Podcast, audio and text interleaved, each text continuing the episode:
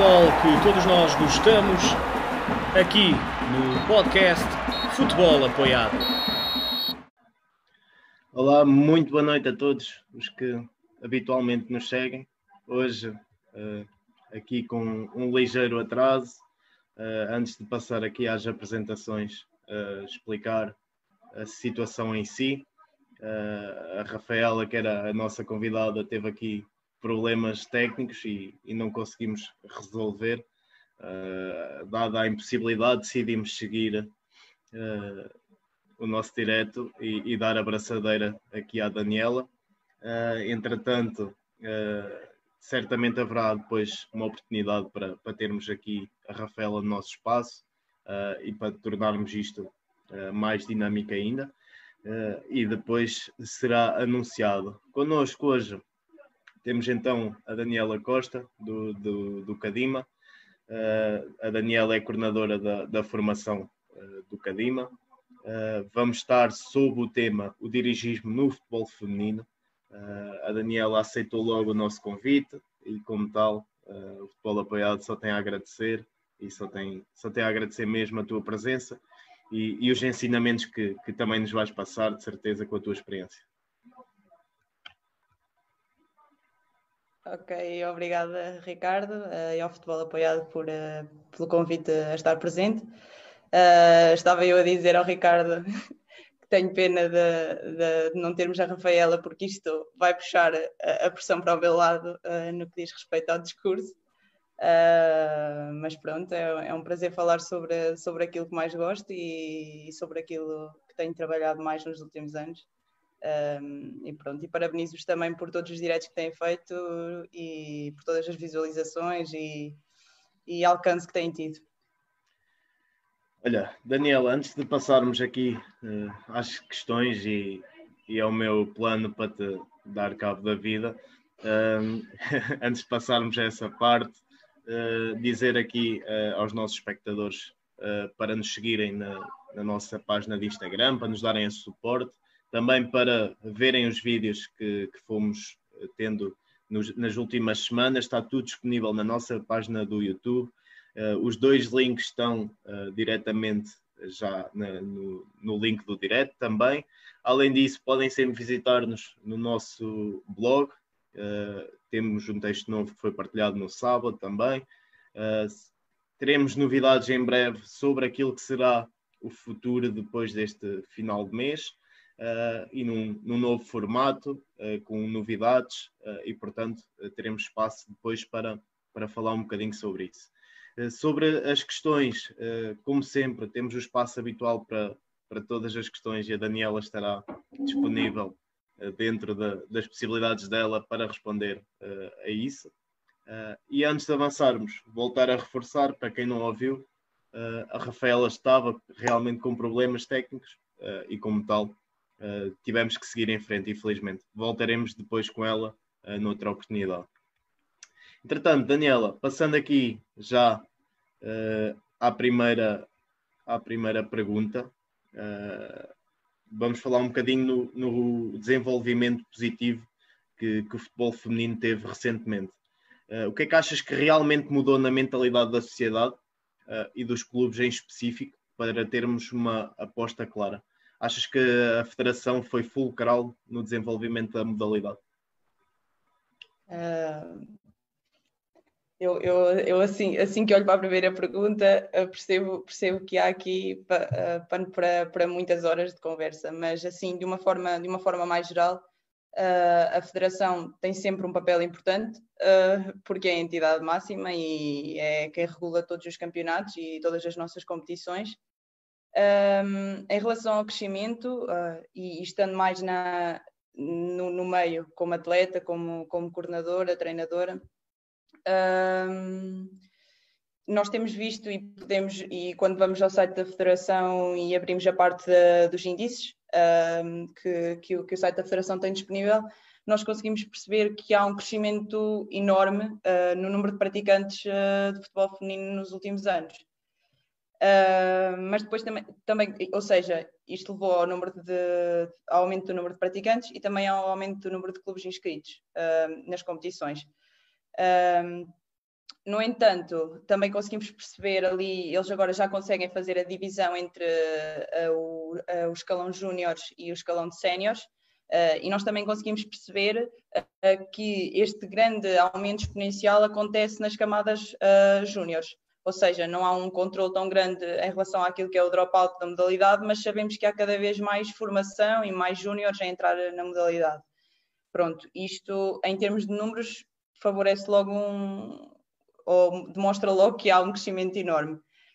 Um, em relação à mentalidade e à sociedade, ao impacto que temos, uh, eu acho que a sociedade, e mesmo no treino, quando falamos com, com treinadores ou, ou, com entidades, um, acho que há uma divisão entre o futebol feminino e o futebol. Uh, há o futebol feminino e há o futebol uh, o futebol masculino, o misto, e depois uh, o futebol feminino. E efetivamente eles, eles são olhados de forma diferente. Um, há, há, há, alturas em que eles se cruzam, em que nós podemos falar e trabalhar da mesma forma, mas depois já há imensas coisas que são feitas paralelamente e, e, e de forma separada Uh, na parte da estruturação, da forma como as etapas de formação são feitas, e, por exemplo, eu que estou, que estou mais ligada aos escalões de formação, um, sinto que ainda há um grande percurso a percorrer no que diz respeito a, ao definir etapas de formação, ao, ao, ao, perceber em que escalão é que as atletas têm que jogar. Pronto, neste, isto neste aspecto uh, mais ligado à formação e ao número de atletas. Uh, quando falamos e olhamos para, para o escalão sénior, um, sem, dúvida, sem dúvida que em 2016 um, o, a criação e o convite feito aos clubes profissionais no masculino para integrar o feminino foi uma mais-valia em um momento que, de viragem quase para o futebol feminino.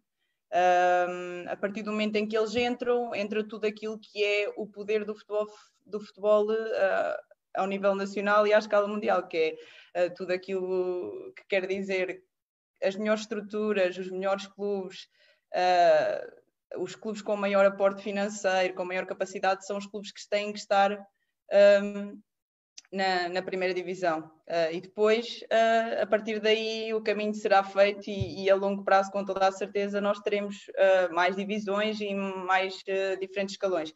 Uh, e, e, aqui por último só queria, só queria mesmo especificar nesta presente época uh, e tenho que falar da, daquilo que foi a recente reestruturação do, do, do futebol feminino, não é? Uh, das ligas de futebol sénior. Um, porque quando nós olhamos para, para uma divisão que tinha 12 equipas, de repente passa a ter 20 equipas inscritas, das quais estão divididas em duas séries, nós, nós olhamos e pensamos assim, se calhar isto foi um retrocesso, Uh, se calhar isto, isto as, as, equipas não vão todas competir entre si, há, vai, haver, vai haver aquilo que se chama uma seleção natural.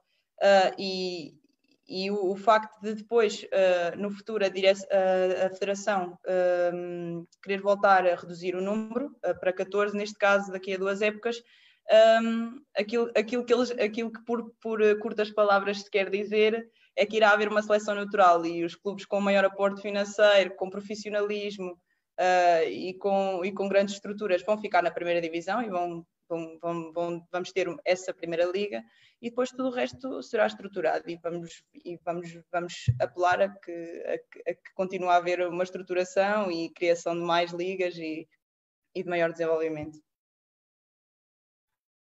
Deixa-me perguntar-te em relação, em relação a isso se concordas, uh, aliás, ou se isto vai na linha do teu pensamento. Uh, pensas que os clubes que supostamente serão de primeira liga ou de segunda liga no masculino irão dominar o feminino? Sim. Sim, sim. Uh, um pouco muito pela estrutura que esses clubes já têm. o que é que acontece?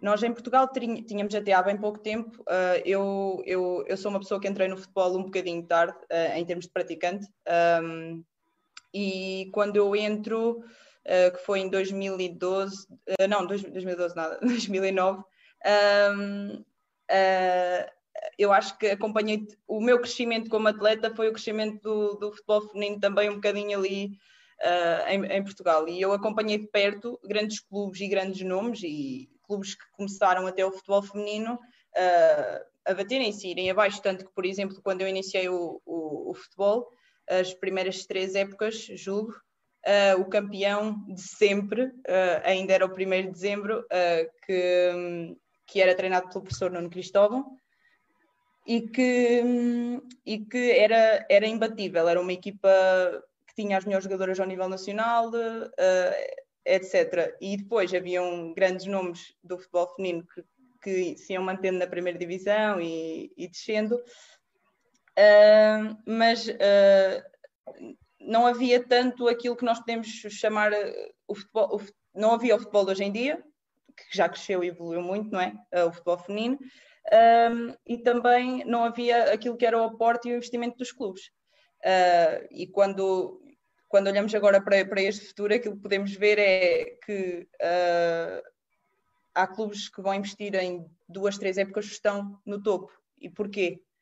Uh, porque efetivamente eles já tinham a estrutura, eles só criaram a secção do futebol feminino. Uh, não são aqueles clubes que trabalharam 20 anos para estar no topo do, do futebol feminino. Uh, eles têm as condições e, e a partir daí trabalham da melhor forma e, e, e conseguem o profissionalismo, o semi-profissionalismo e, as condições todas que, que, as melhores atletas têm que ter. E, é muito por aí. Olha, antes de passar à próxima pergunta, porque já tocaste um bocadinho nisso, dizer-te que, que, tens aqui uma claque a apoiar-te, basicamente.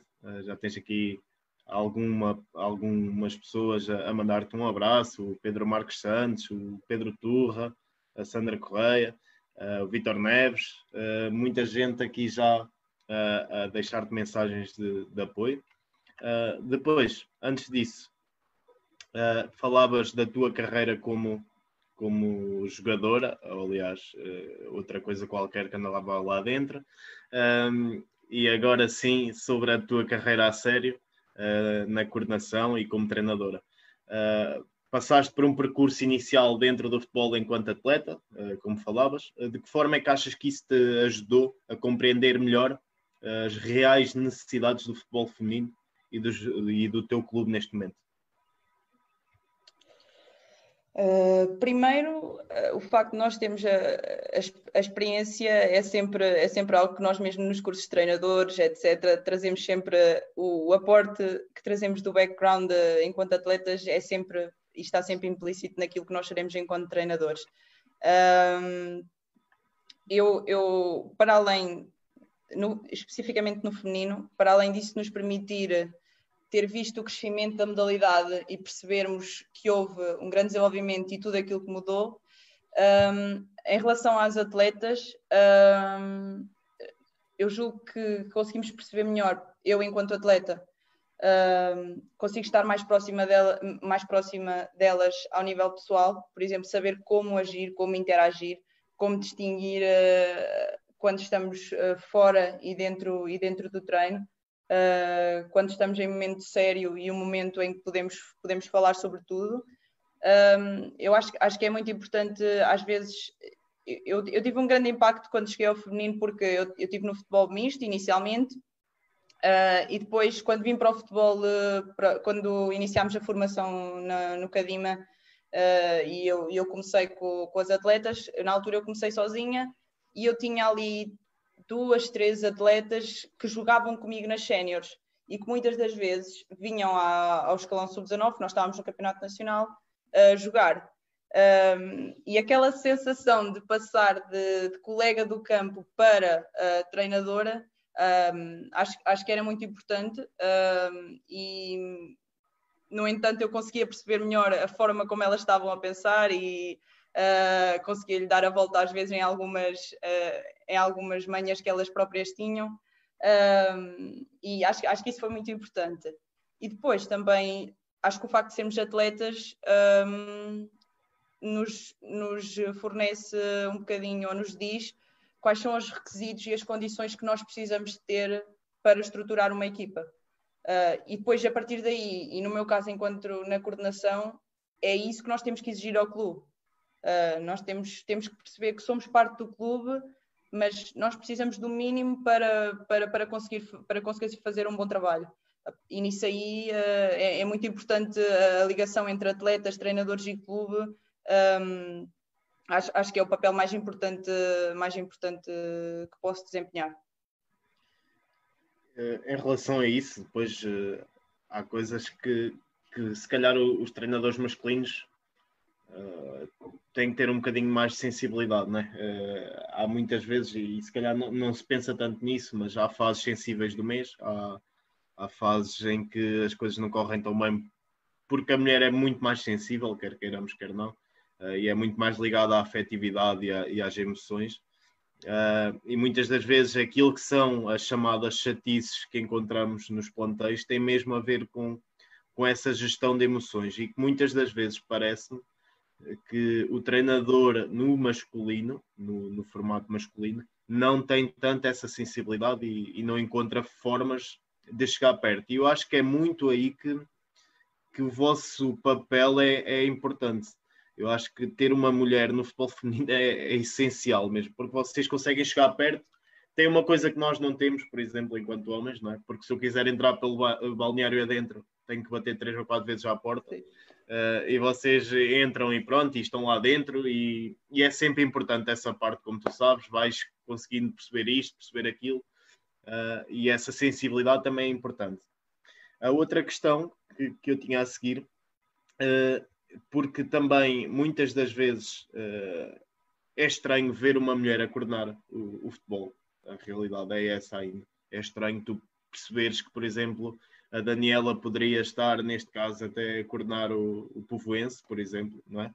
Uh, e estares lá a coordenar miúdos e, e virem os pais e uh, perguntarem pelo coordenador e o coordenador é a Daniela. Se calhar uh, já passaste por essa situação e gostava de perguntar se realmente lidaste com alguma desconfiança inicial ou se foi tudo um mar de rosas de início. Olha, ainda bem que falaste, que falaste do Povoense, um, porque e há pouco o Pedro uh, falou aí, e ele é um bocadinho o meu mentor na parte do, enquanto treinadora e coordenadora, um, e agradeço-lhe também por isso. Um, eu comecei no, no, futebol misto e na altura foi interessante porque uh, eu e a Ana Luísa, que, é, que é a minha colega agora até a jogar no Cadima, e na altura estava comigo também no treino no Povoense, uh, éramos duas figuras femininas como treinadoras num clube que, que tinha futebol misto, nem sequer tinha uh, nenhum escalão especificamente uh, e, e, exclusivamente feminino. Um, e acho que foi muito interessante para nós porque a Luísa na altura já estava há mais tempo e já estava nos escalões de competição. Eu integrei na, nos, nos petizes e traquinas na formação um, e tivemos sempre, uh, uma coisa também importante, tivemos sempre meninas a integrar o futebol misto nos nossos escalões, uh, um bocadinho se calhar também por nos verem a nós uh, à frente de equipas mistas. Um, e, e por, por acaso, um, se calhar não é por acaso, é mesmo pela forma como as pessoas se formatam, um, eu no futebol misto e na experiência que tive uh, especificamente no Povoense, uh, nunca senti uh, uma desconfiança da parte, um, da parte dos pais, até porque muitas das vezes a nossa relação de, de, receber os pais e, e, e, eles já falarem connosco percebiam a forma como nós trabalhávamos. E eu acho que a melhor forma que nós temos para responder à desconfiança é a competência. Uh, e pronto, e eu acho, acho, acho que nesse aspecto nós, nós sempre fizemos um, um bom trabalho uh, e, e passámos ali uh, bons anos de, de, coordenação. E depois é interessante, quando eu mudo para o feminino, eu vou para uma realidade um bocadinho diferente, porque por é, é, curioso até que durante muito tempo, e se fores olhar para, para os treinadores principais do escalão do, do Cadima, uh, são quase sempre homens. Uh, eu tive apenas uma treinadora desde que entrei. E, e também na direção, uh, a maioria das pessoas que lidam connosco são, são também homens. E, e acho, acho que aí senti um bocadinho mais pressão. Não foi, não foi tanto desconfiança, foi a pressão de mostrar o resultado. Uh, e muito porque estava a iniciar algo que, que não existia no clube. Uh, e, e, depois, e depois uh, num ano uh, em que eu, eu, posso dizer que o meu primeiro ano ali no, no, no, no Cadima, nós uh, não tínhamos ainda iluminação no campo e a autarquia cedeu-nos um campo para as séniores um, em Ansan, que é, que, é, que é perto. Mas, no entanto, apenas as séniores treinavam lá, as júniores não tinham onde treinar. E nós arranjámos dois holofotes e tínhamos um quarto de campo, pronto, iluminado com, com uns holofotezinhos assim à, à antiga, para treinar uh, as júniores. E quando eu iniciei, se calhar talvez as pessoas pensaram assim: ninguém vai aderir. Nós estamos no meio de uma aldeia que tem 3 mil habitantes, não vão aparecer miúdas. Uh, e eu fiz três, fiz três semanas de captação em agosto e no fim das três semanas eu tinha 32 miúdas ali. E, e eu nunca pensei, eu própria que estava ali há tanto tempo, nunca pensei que iria chegar a, queria chegar tanta gente, como é que eu ia colocar aquelas pessoas em, em, em, em um quarto de campo?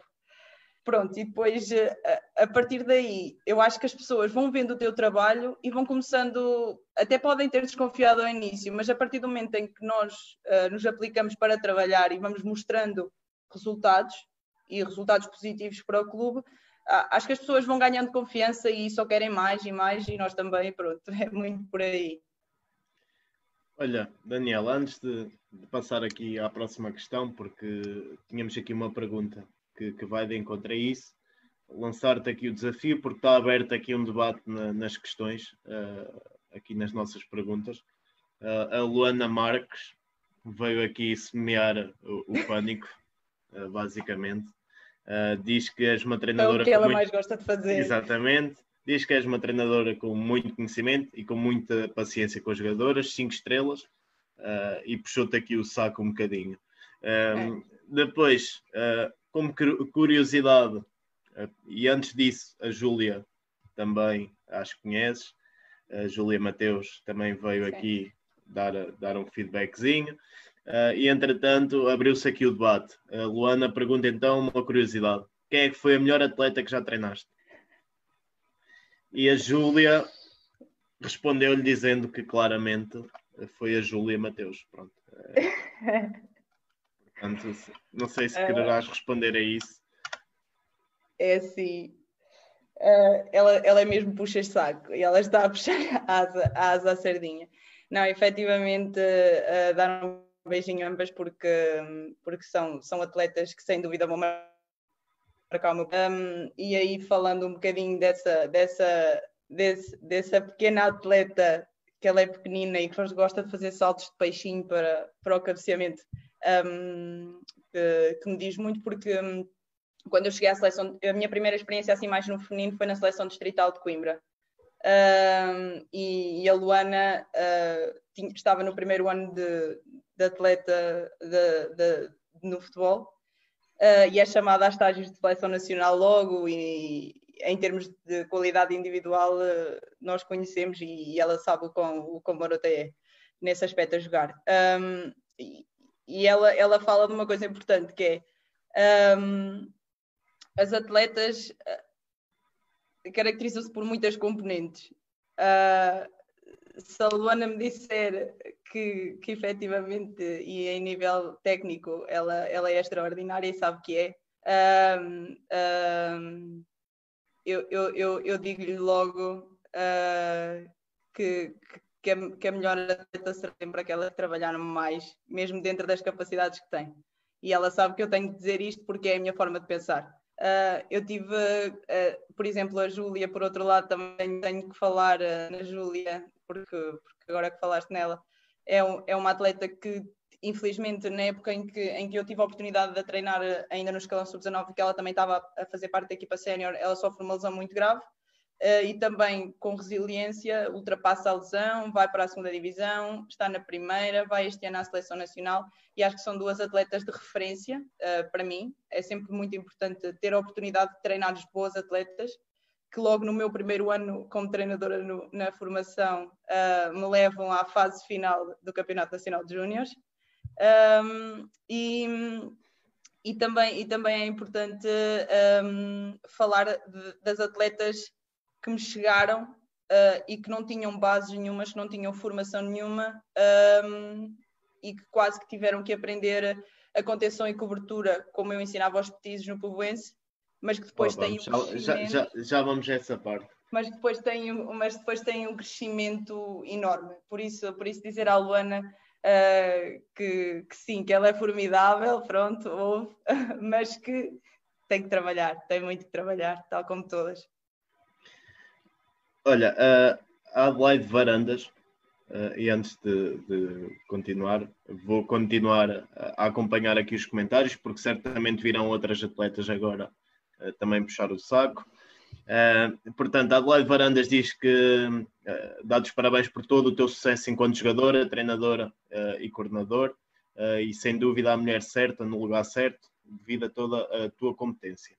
Um, o Luís Valente lança aqui uma, uma questão que tem, tem, está relacionada com aquilo que íamos tocar a seguir. ele diz que no futebol feminino só falta mais um pouco de cultura tática, isto é, corrigir posições, ocupação de espaços, basicamente porque o futebol feminino tem mais tempo útil de jogo que o futebol masculino. Eu sobre isso não duvido muito. Uh, a próxima questão que eu tinha tem, é relacionada com a formação pessoal, com a tua formação pessoal. Se achas que pode ajudar a elevar o futebol feminino, uh, porque uma das dificuldades realmente que se ouve uh, é sobre a dificuldade de leitura e compreensão do jogo por parte da mulher. Sentes que a formação ao nível do treino e da ciência desportiva pode ajudar a aproximar o jogo a mais mulheres? Sim, sim, completamente. Pronto, em termos de, de, formação, de formação académica, eu, eu, eu fui pelas ciências do desporto, mas um, inicialmente talvez tinha uma ideia de ir para ensino. Depois, um, ali, quando entrei no Povoense, percebi que, que a minha área era no treino. e eu acho que o, o, mestrado em treino, o curso de treinador, todas aquelas pequenas formações que nós fazemos em que ouvimos as experiências de algum treinador, tudo isso uh, forma a nossa, a nossa forma de ver as coisas.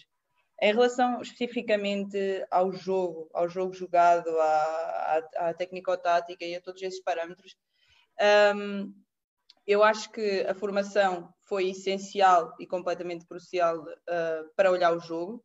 Uh, eu sou muito apologista uh, de que nós devemos reconhecer quem faz formação, que, que a experiência conta muito, é verdade, mas que quem investe muito tempo uh, e, e, e, quer crescer na formação precisa ter esse reconhecimento.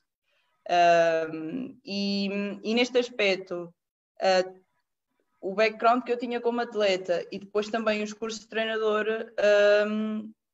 que fiz e, e, as formações acho que me permitiram olhar o jogo de outra forma e começar, e começar também, também a ver o jogo do lado de fora. E isso é muito importante. Um, e, e, eu acho que o tempo, o tempo de jogo, uh, sim, no futebol feminino há menos paragens, há, há, há, há começa-se a olhar mais para, um, para tudo aquilo que é os momentos com bola, o momento sem bola. Um, o, o, futebol masculino tem uma coisa que o futebol feminino ainda não está no seu auge, que é uh, as capacidades físicas. Porque quando nós olhamos para a primeira divisão, nós podemos ver, uh, se nós olharmos para, para a primeira divisão masculina, nós temos em quase 100% ou 100% da, da, da primeira divisão atletas que, em termos de capacidades físicas, em termos de acompanhamento, em, porque são profissionais, em termos de acompanhamento nutricional, etc., eles estão no melhor patamar de rendimento. E depois, tudo aquilo que é trabalhado é o tático, a forma de jogar, uh, etc. No feminino, uh, eu julgo que existem muitas diferenças ali em relação às capacidades físicas, às percentagens de massa gorda das atletas, a, tudo aquilo que é, que é, que é o físico, uh, mas, mas como existiam essas diferenças, para tentar distinguir as melhores das, das equipas mais baixas, acho que foi muito importante para o treinador começar a trabalhar o aspecto tático. Uh, e, e, eu acho que, por exemplo, eu há um. Agora não tenho acompanhado tanto, mas eu acompanhava muito o campeonato norte-americano porque eles colocam online e dá para perceber, dá para ver todos os jogos do campeonato norte-americano. Uh, e sendo a melhor seleção do mundo, nós pensamos, ok, então terão o melhor campeonato do mundo e eu quero ver. Um, e uma coisa que eu via muito interessante um, era que o jogo era muito mais desenvolvido já que o nosso. Uh, a forma como elas circulavam bola, elas, elas não eram tão. O jogo não era tão projetado, havia imensa circulação, imensa intenção, esperavam pelo momento certo. Um, e, e, eu acho que aqui, neste caso, no feminino e em Portugal, as coisas estão a crescer. nós começamos a olhar muito mais para isso. Uh, e mesmo, por exemplo, numa primeira divisão em que todas as equipas já têm acesso a todos os jogos, a todos os vídeos de jogo, um, a todos uh, ah, os vídeos dos adversários, se começa a olhar muito mais para a estratégia, a forma como nós podemos, uh, podemos bater o adversário e a forma como nós temos que jogar. Um, eu acho, acho que em termos de experiência foi essencial a formação para, para, para me fazer olhar o jogo de outra forma e acho que o futebol feminino tem muito que crescer ainda para conseguir ser olhado semanalmente só para a forma de jogar, porque uh, a atleta precisa de melhorar fisicamente uh, e existem poucos treinos para trabalhar a capacidade física, para trabalhar a ideia de jogo, para trabalhar a forma, os princípios básicos que não estão assimilados, porque nós temos, e nisto para terminar a resposta, nós chegam-nos atletas que têm formação de petizes e traquinas de futebol misto e chegam-nos atletas que têm formação de dois, três anos, uh, ainda sem, sem tudo aquilo que foram as bases dos benjamins, dos infantis, etc. Eu, eu, eu aí, uh, e como tu sabes, eu tive agora dois meses ou três uh, numa experiência no feminino, e como eu tenho dito sempre, é, é, realmente uma experiência que qualquer um devia passar. E, e qualquer um que quer estar no treino deve passar mas eu, acho que tu tocaste aí num assunto que é fulcral. Eu vejo muito ainda a trabalhar-se as coisas de forma separada, na mesma, uh, não tanto de uma forma integrada. Uh, e, e, esse acaba por ser um problema. Mas depois o problema é, é o outro ponto que tu tocaste. Nós continuamos a olhar para aquilo uh, sem extensão à formação, porque, como tu dizes, um treinador é treinador de séniores, mas, mas uh, a formação da atleta foi os petizos e os traquinas, e depois, se calhar, foi os juvenis e depois os séniores. Ou seja, toda aquela etapa de formativa que, que deveria ter sido adquirida não foi. Então, para, para a valorização do, do futebol feminino, e, e acho que concordas nisto comigo, muito do que eu fui aprendendo aqui ao longo deste tempo, nas conversas que fui tendo, é que uma das bases do sucesso para um treinador, por exemplo, na Primeira Liga masculina, não tem só a ver com a ideia de jogo em si, nem, nem tem só a ver com o clube em si, nem tem só a ver com o resultado em si. Ou seja, uma das coisas que os clubes no futebol masculino na Primeira Liga pedem, para além dos quatro grandes, não é? Um, é realmente a valorização do atleta, porque se for valorizado, possivelmente vai ser vendido. Se for vendido, uh, é ótimo para os cofres do clube. E no feminino, nós acho que ainda se pensa um bocadinho só no sucesso imediato. Porque eu tenho realmente dúvidas que, por exemplo, atletas que são internacionais portuguesas, que já têm o sumo todo espremido e que não pudessem crescer. Tenho mesmo muitas dúvidas sobre isso. Ou seja, todas aquelas etapas formativas, e eu, por exemplo, amanhã vou estar aqui com a, com a Dolores e com a Laura, e eu já tinha colocado essa etapa, eh, essa pergunta à Dolores, se não achava uh, que se tivesse tido uh, o processo formativo, poderia ser ainda melhor. E isto, claro, é, é fazer uma pergunta sem, sem qualquer tipo de resposta possível, uh, porque são cenários uh, que são só imaginários, exatamente. Uh, mas eu acho é que tem que passar muito mais por percebermos, ok, o resultado é importante, o lado estratégico do jogo também é sempre importante, mas o lado estratégico do jogo é um lado que é estratégico no jogo, ou seja, em que a estratégia é estratégia sobre estratégia, sobre estratégia, sobre estratégia, durante o jogo.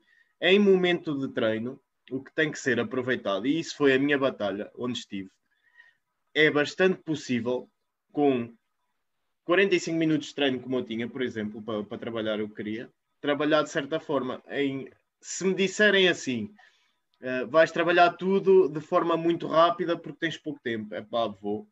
Mas se calhar são coisas que ao final de de 4, 5, 6 semanas vão fazer a diferença e a evolução da atleta tem que continuar. Não, é um processo formativo. As atletas femininas chegam ao futebol sénior ainda em processo formativo. Estávamos já há pouco, estava aí a Júlia, eh, eu acho que a Júlia joga no Albergaria, certo? Sim. no outro dia, no outro dia vi, vi dois jogos dela. Vi dois jogos dela, uh, porque temos essa possibilidade, como estavas a dizer, e vi dois jogos dela. Uh, e eu, para mim, na minha avaliação, eu olhei para ela e, e acho que ela estava a jogar na posição errada, que aquela nunca vai ser a posição dela. Mas é a minha opinião pessoal, entendes? Na, naquilo que eu avalio sobre ela.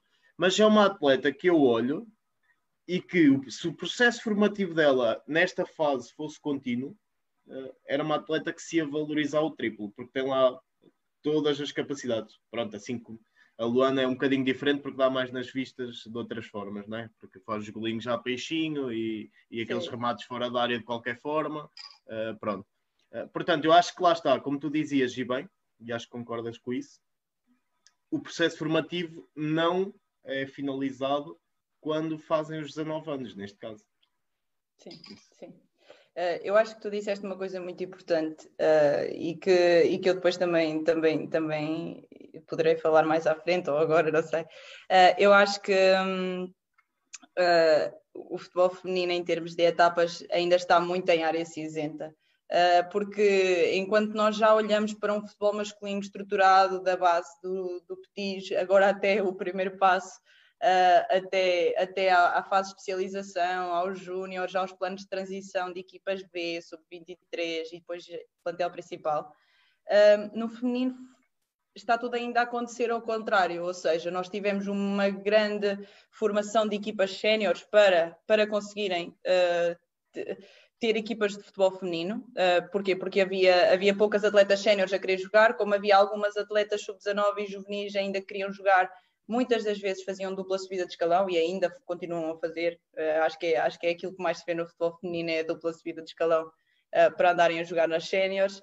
Um, e eu, eu cheguei a um ponto um, em que eu começava nos treinos e, e, e na parte do, do, mesmo durante a formação, pensar assim, mas, mas porquê, porquê que esta jogadora é juvenil e está a jogar as séniores e e joga 90 minutos e ela, é, e ela é titular e eu chego a equipas em que o plantel sénior eh, em, pronto, em 22, uh, 10, 11 são sub-19, uh, ainda está toda em formação. E, e aquilo que nós esperamos é que com a formação e com a assimilação, daqui a algum tempo nós consigamos ter as júniores, as verdadeiras júniores, como nós temos no masculino, com muita qualidade, porque, porque efetivamente elas têm, e depois as séniores, e que não tenhamos tanto aquilo que nós vemos no futebol feminino, que é uh, como a minha equipa de séniores, metade é júnior, eu subo as júniores e depois ao sábado elas jogam nas, nas júniores, ao domingo vão fazer as séniores, à segunda-feira estão a treinar ou a recuperar para na terça-feira treinar outra vez, para jogar no sábado e no domingo.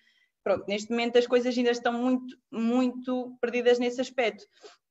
E, e, depois, quando falaste aí de casos como, como a Júlia, como a Luana, como outra, muitas outras atletas que eu tive, como a Nicole, que, que me lembro agora por causa da Júlia, são as duas madeirenses ali, uh, que, vieram, que vieram para o Cadima no, no momento certo.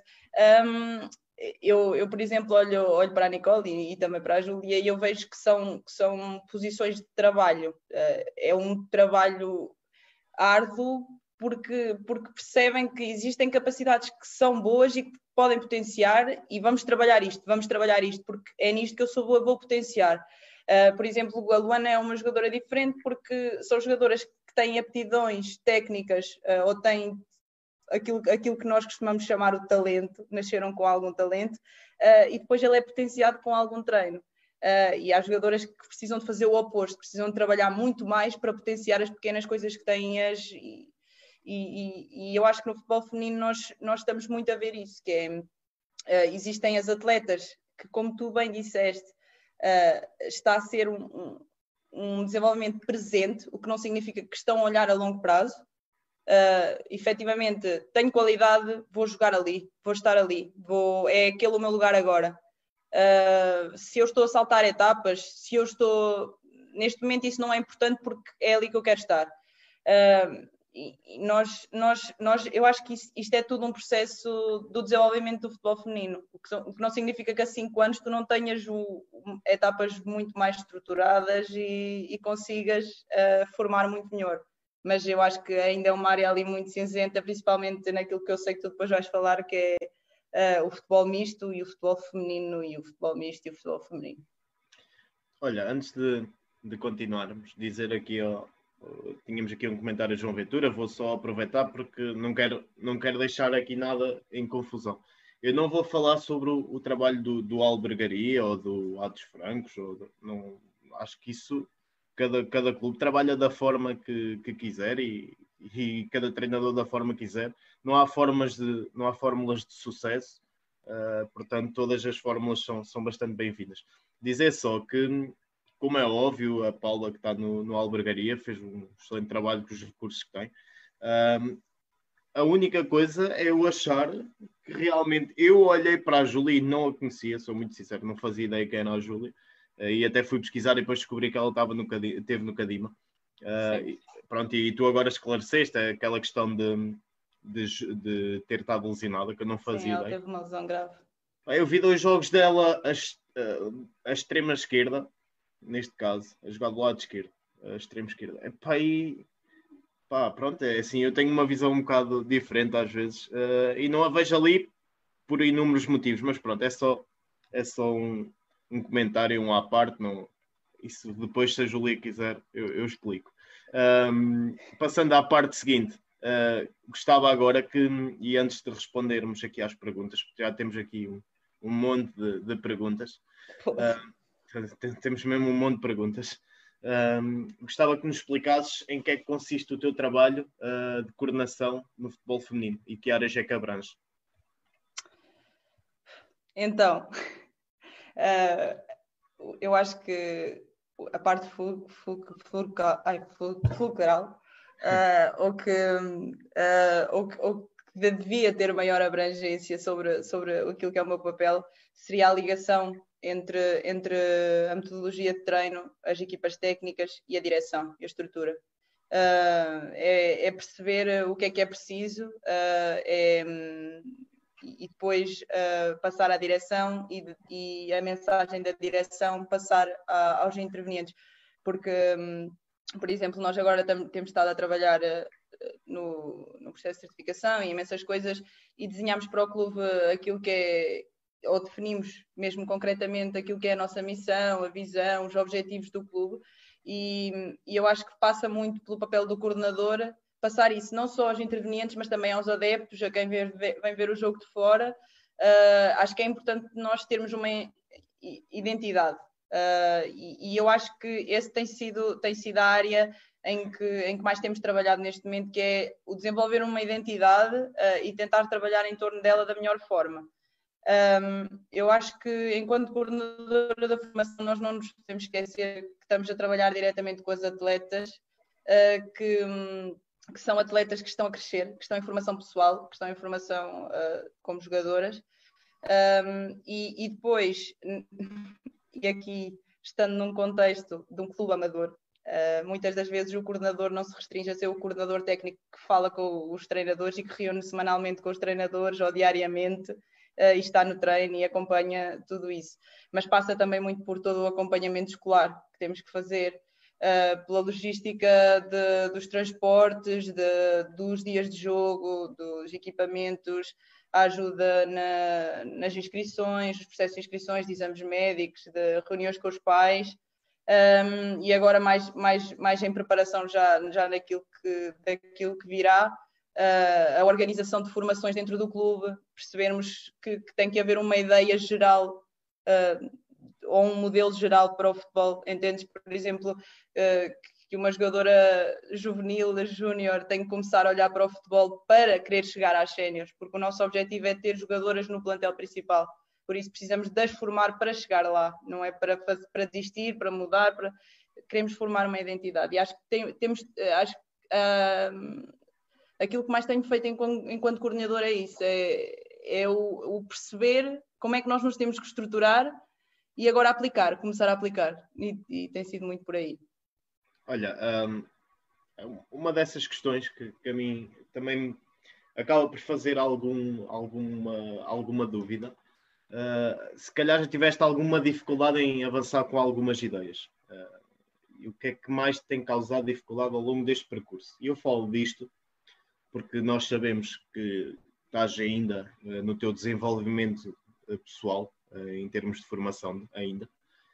e se calhar não és um, não és e, e nos próximos 10 anos não serás certamente um, um produto finalizado, não é? portanto, alguma dificuldade no processo formativo, por exemplo, dos teus treinadores?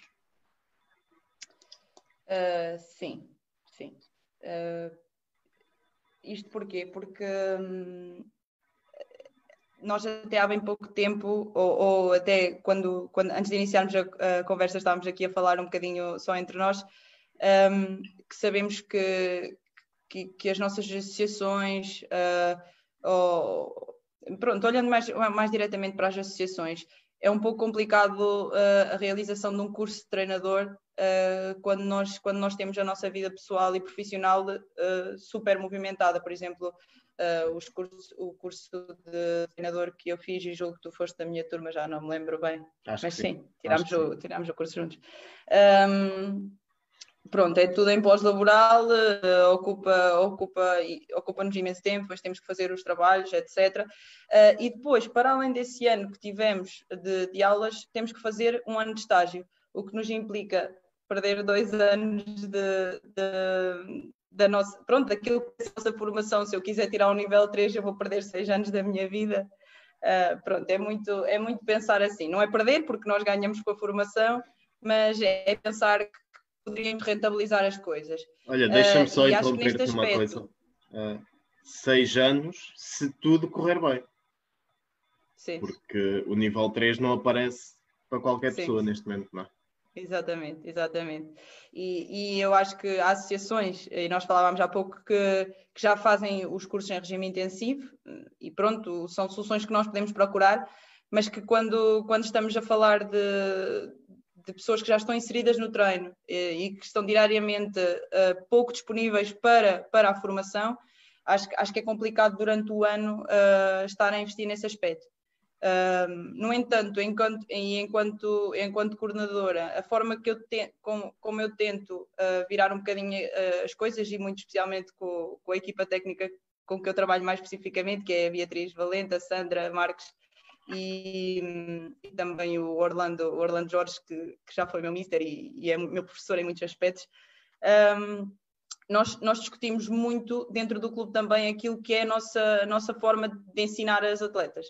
Uh, e eu acho que, é, é, por exemplo, esta época desportiva, eu tive algum tempo fora porque, porque estou a estudar também, também, também fora do país um, e muitas das vezes eu passava o domingo em chamada eh, com, as, com, a, com a, equipa técnica da formação e a percebermos, e então esta atleta não foi ao treino, mas o que é que se passa? O que é que aconteceu? E o contacto, o contacto diário de, com as atletas, uh, contacto com os pais, uh, perceber as dificuldades, perceber de que forma é que temos que resolver, e depois a parte do treino, que é uh, o que é que andamos a fazer mal e de que forma é que podemos melhorar. Eu lembro-me que quando eu iniciei havia uma coisa muito importante que, como falámos há pouco, as etapas não estão bem assimiladas.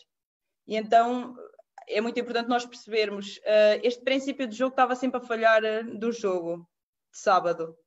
Se calhar vamos incluí-lo em, em três ou quatro exercícios durante a semana, é preciso. Elas precisam de perceber isto. Uh, e, nem que, e nem que tiremos 15 minutos para explicar teoricamente as coisas, elas precisam de ser feitas.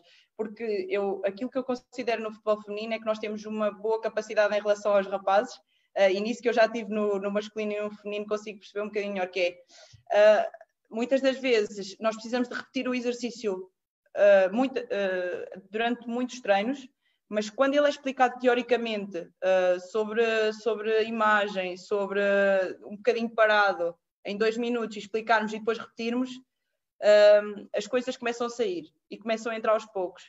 e se eu mostrar um vídeo do jogo em que, em que a atleta fez isto, elas começam a perceber. e eu acho que nós temos que perder isso, nós temos que perder, perder esse tempo, porque um bocadinho para, para colmatar a falta de formação que nós vamos tendo, uh, temos, temos que fazer isso. E depois também, uh, enquanto coordenadora, é percebermos, uh, às vezes eu vejo com a equipa técnica, olha, vai haver esta formação, vamos fazer. Durante a quarentena, nós temos, eu e as minhas colegas, e o Orlando, já fizemos mais de 12 formações para aí, da, junto à NTF, à AFC, pronto. E, e, nós decidimos assim, vamos correr as formações todas que pudermos online, porque é sempre bom e, e ouvimos grandes nomes e, e, eu acho que nós estamos sempre a aprender. Tu falaste em 10 anos, mas eu acho que aos 50 vou estar a olhar para o futebol e pensar, isto era completamente diferente no meu tempo e, e as coisas vão ser assim sempre. Olha, uh, temos aqui algumas questões que eu vou aproveitar para colocar. A Joana Maia uh, também é treinadora, já esteve aqui connosco no, no programa. Uh, Pergunta-te a tua opinião há pouco tocaste nisso em relação às treinadoras em si. Porque é que os clubes se sentem reticentes em, em colocarem treinadoras a assumirem equipas séniores femininos? E qual o motivo, no teu parecer? Então, olha, uh, eu posso começar por dizer que eu tirei a, a licenciatura em Ciências do Desporto em 130, éramos 30 raparigas. No mestrado de treino uh, em, em 30 éramos duas raparigas. Eu, no curso de treinadores, era a única rapariga em 50 rapazes, para aí.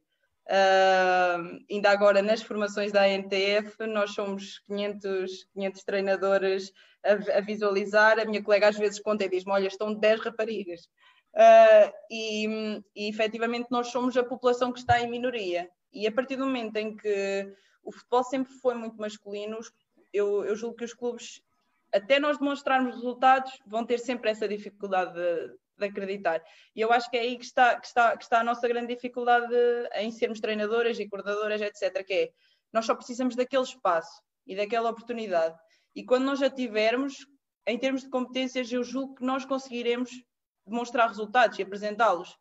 Uh, eu lembro-me perfeitamente da professora Helena Costa uh, ter, sido, um, ter sido contratada por um clube francês um, masculino sénior e aquilo foi notícia, uh, muito, muito, muito notícia. Um, e todos nós sabemos a qualidade da professora e não, não, duvidamos dela, não, duvidem, não duvidamos da qualidade. No entanto, passada uma semana ela saiu uh, por, por pressões, por algumas coisas, e depois na altura isso foi mais um mote para, para dizer olha, ela, ela foi para lá, mas depois aguentou uma semana. Uh, e, e, eu acho que a desconfiança uh, e a falta, e a falta de, de, liberdade que nos dão é inicial, porque se nos, se nos derem uh, a manobra e o espaço para nós demonstrarmos trabalho, o conhecimento é igual, não, não tem a ver com género, não, nós não somos mais isto ou menos aquilo, nós não temos que ser inferiores, mas também não temos que ser superiores. Nós somos iguais e quem trabalhar melhor é quem vai conseguir subsistir. É basicamente por aí. Olha, uh, temos aqui depois uh, um comentário do Miguel Coimbra Rodrigues, conheces perfeitamente. Uh, há pouco dizia que a formação académica, exatamente, a formação académica é essencial com a componente prática, como bem sabes, portanto continua focada. o Miguel também, uma pessoa que eu estimo muito porque vi o, o crescimento também dele e, e tem muito valor. É. Uh, depois, uh, o Vitor Neves toca aqui uh, em duas questões, mas eu vou deixar uma para, para o final. Um, Pergunta-te a tua opinião sobre a evolução do futebol feminino de uma forma genérica, mas num âmbito mais local, distrito. E, e, para juntar a isso, o Ricardo Martins, do NES, antes de mais, dados os parabéns pelo trabalho efetuado no Cadima em prol do futebol feminino. Uh, também junta se achas que a Associação de Futebol Coimbra está num rumo certo em relação ao futebol feminino de formação, uh, pois, pelo que se tem percebido, uh, os campeonatos de formação têm tido grandes dificuldades em arrancar. Uh, sim. Um, vamos, falar, vamos falar do distrito. Uh, e o, o, que, o que nos deixa sempre um bocadinho, nós gostamos sempre de defender o que é nosso.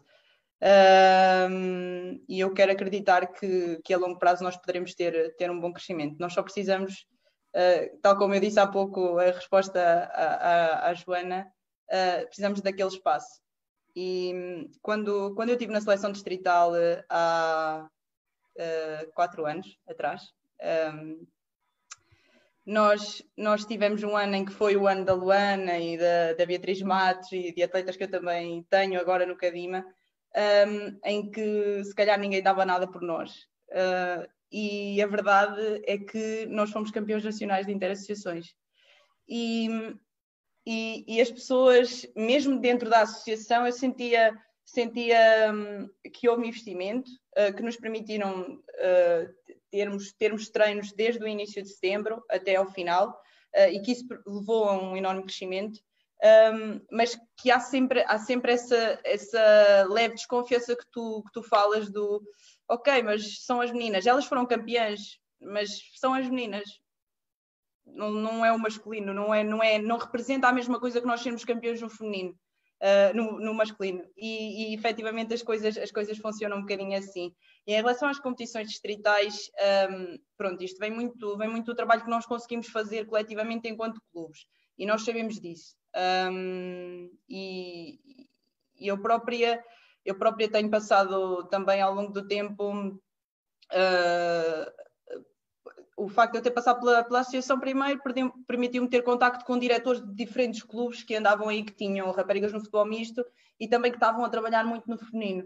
Uh, e o GD Ereira, por exemplo, uh, é um clube que eu, que eu vi crescer também muito a investir no futebol feminino. Uh, o, o AD Souzelas, o neste caso, é, é, talvez esses dois clubes tenham sido os mais representantes com o Cadima que, que investiram no futebol feminino, o Lourdemão, uh, que entretanto não, não, não tem conseguido nos últimos anos formar, ter formação.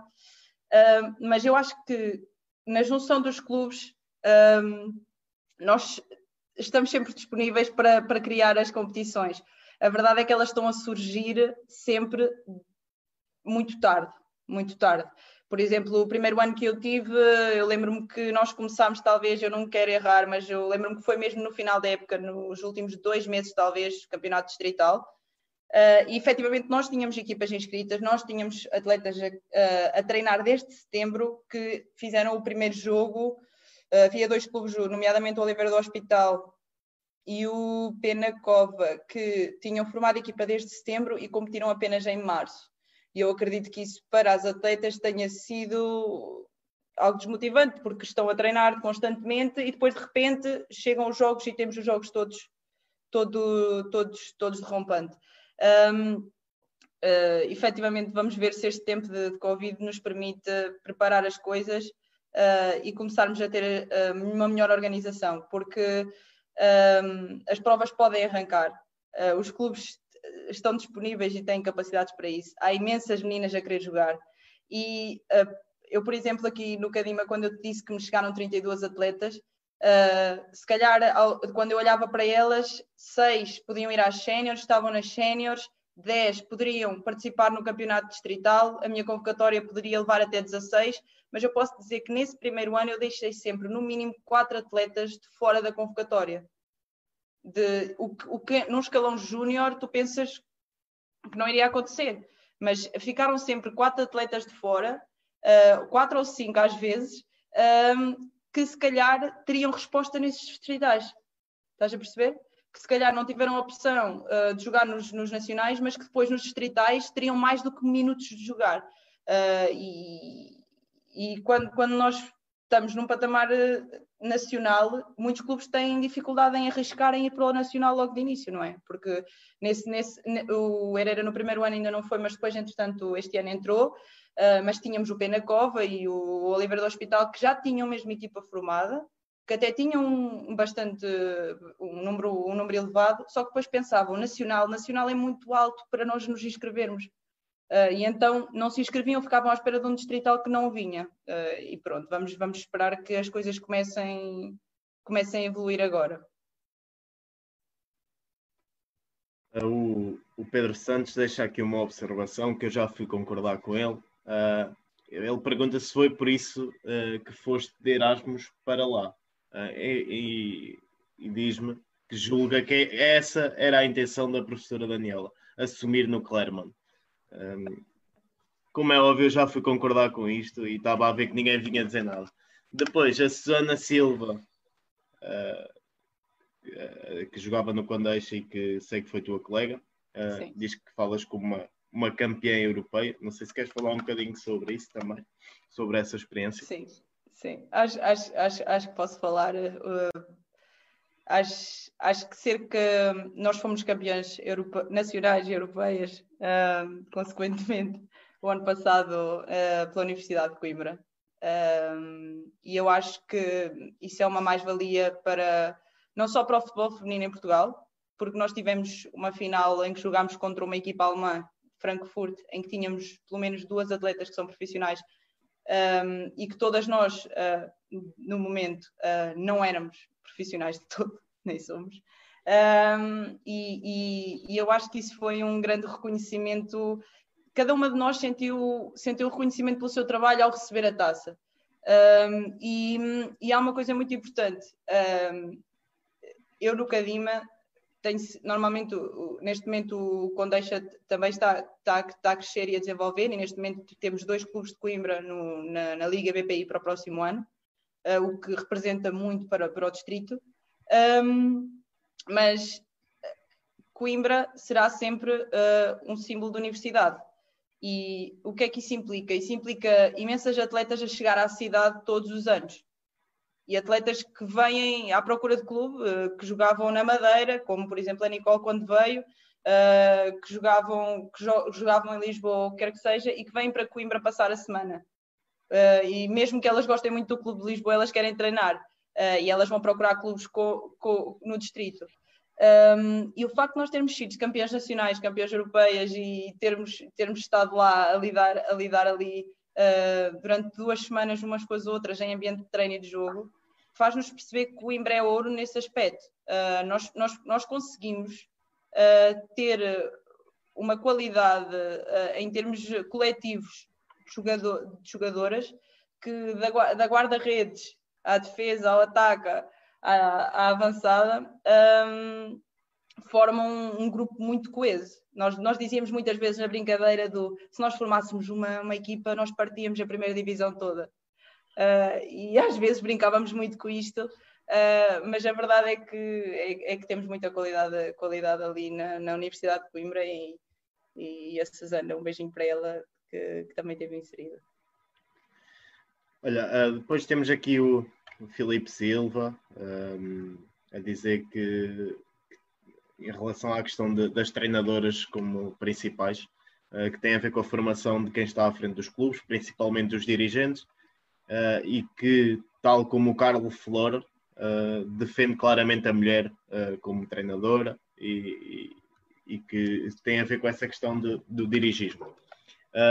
Depois, temos aqui mais algumas questões. Vamos só colocar mais uma que penso que poderás responder, porque tem diretamente a ver com, com o Cadima. O Vitor Fernandes uh, pergunta se o Cadima vai continuar a apostar na formação uh, e nas jogadoras da zona, ou vai ter que abrir mais um pouco o leque, mercado nacional ou internacional, para se conseguir manter na Liga BPI. Uh, eh, e pergunta se consegues dizer quando é que os balneários do Cadima estão prontos. oh, excelente. Um, é assim, vamos falar de realidades um, não são as que nós gostaríamos. Um, quando, quando, quando olhas para o Cadima, vejo, como eu disse há pouco, uh, eu julgo que eu fui, eu fui pesquisar até para me preparar um bocadinho, uh, e nos censos de 2011 uh, eh, existem menos de 3 mil, vá, mas são 3 mil.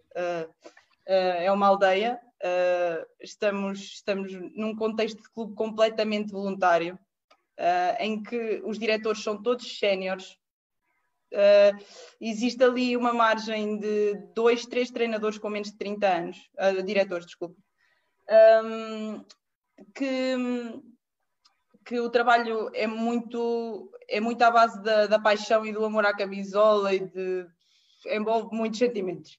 Um, eu, eu, neste, eu, neste caso, um, comecei como atleta e, e, o facto de viver a 5 minutos um, de lá fez-me muito ligar ao clube e a tudo aquilo que, e a tudo aquilo que, que ele traz. Se eu te, eu não te vou mentir relativamente à reestruturação do futebol feminino. Acho que nesse dia nós devemos ter sentido que levámos quatro tiros, cinco tiros, se calhar, uh, das quais Uh, alguns passaram do raspão, outros fizeram moça e se calhar aquilo que nós tínhamos estruturado pensámos de forma diferente, uh, as coisas estavam e estão um bocadinho inconstantes ainda. Uh, quando, quando é o Vitor, foi o Vitor que colocou a questão, não é? quando o Vitor fala aí, fala em balneários em estrutura, chega a um ponto essencial. e para quem não conhece, porque tenho sempre que, que, nos, que, nos, que apresentar aquilo que é a nossa realidade. Uh, para além de sermos uma aldeia, temos um relevado sintético, um campo de futebol de 11 para todos os escalões e equipas. Uh, e estamos neste momento, ainda não sabemos se para o ano continuaremos, a acolher o Sporting Clube Povoense, que é um clube misto com vários escalões, de petits a júniores, uh, e em alguns escalões tem mais do que uma equipa. Uh, portanto, organizamos e gerimos o espaço de um campo de futebol de 11 para uma semana e para um fim de semana com todas estas equipas. Um, em relação ao, ao, aos balneários, uh, o projeto está em andamento para, para e supostamente um, irá terminar no, na, no próximo, na próxima época desportiva. Uh, mas tudo isto tem muito a ver com, com a capacidade de, e o financiamento que um clube tem e, e importa, importa dizer que nós somos um clube que só tem futebol feminino. Nós não temos futebol masculino, nós não temos futebol misto, nós não temos ali muito, muito fundo de maneio para receitas, etc. Um, e importa também referir, uh, e apresentando já ali um bocadinho a realidade, que um, o clube tinha duas, dois grandes eventos uh, em que tinha um maior financiamento ou fundo de maneio para aquilo que era o início da época desportiva, e um deles era a Expofacic, uh, que se calhar é um evento a nível nacional que muitos conhecerão. Um, o clube tinha uma tasquinha na Expofacic que se calhar albergava muita parte daquilo que era o orçamento para o ano consecutivo. Um, então, um tiro foi, o, foi o, a reestruturação e depois uh, os outros que estão a passar ainda, ainda estamos a cicatrizar, foi uh, o cancelamento das PAFACIC, o cancelamento de inúmeras atividades que nos poderiam trazer uh, o fundo de financiamento. E, e, agora aquilo que são, que são as, nossas, as nossas soluções baseiam-se muito à base de parcerias, de, de tudo aquilo que conseguirmos, não é? Um, nós queremos aproveitar aquilo que nós formamos, mas é difícil quando nós não temos uh, argumentos uh, contra aqueles uh, que, que, podem dar mais condições às nossas atletas que nós formamos. O que é que eu quero dizer com isto? Eu posso querer muito manter uma atleta, mas se um clube neste momento tiver condições físicas e monetárias que lhe agradem, a atleta vai escolher, muito provavelmente, aquilo que forem as condições que lhe agradam, porque a atleta está a olhar para aquilo que é agora como tu disseste há pouco, e não para aquilo que é a longo prazo, ou para. A atleta não, não, não vai olhar para a capacidade que tens de trabalho, a atleta uh, não vai olhar. A atleta do futebol feminino neste momento não está a olhar muito para a realidade do clube, para, para a forma como tu podes trabalhar em termos de treino, para a forma como ela pode trabalhar no teu espaço. Ela está a olhar para aquilo que lhe podem trazer e para aquilo que pode beneficiar para estar em curto prazo no, no patamar mais alto uh, e, e, nós, nós vamos levar por tabela. Uh, nós somos, somos um daqueles clubes que eu no início falava com muita história, mas que a seleção natural uh, vai, vai falar mais alto, com toda a certeza. Nós, nós trabalhamos diariamente a lutar contra isso, só que também não queremos sucumbir a lutar contra isso. Não, estás a perceber? Uh, queremos, queremos nos adequar à nossa realidade, queremos formar atletas, vamos, vamos investir no distrito, uh, e queremos muito e queremos muito evoluir nesse aspecto. É, vamos crescer, mesmo que para isso tenhamos que voltar atrás e depois voltar a crescer.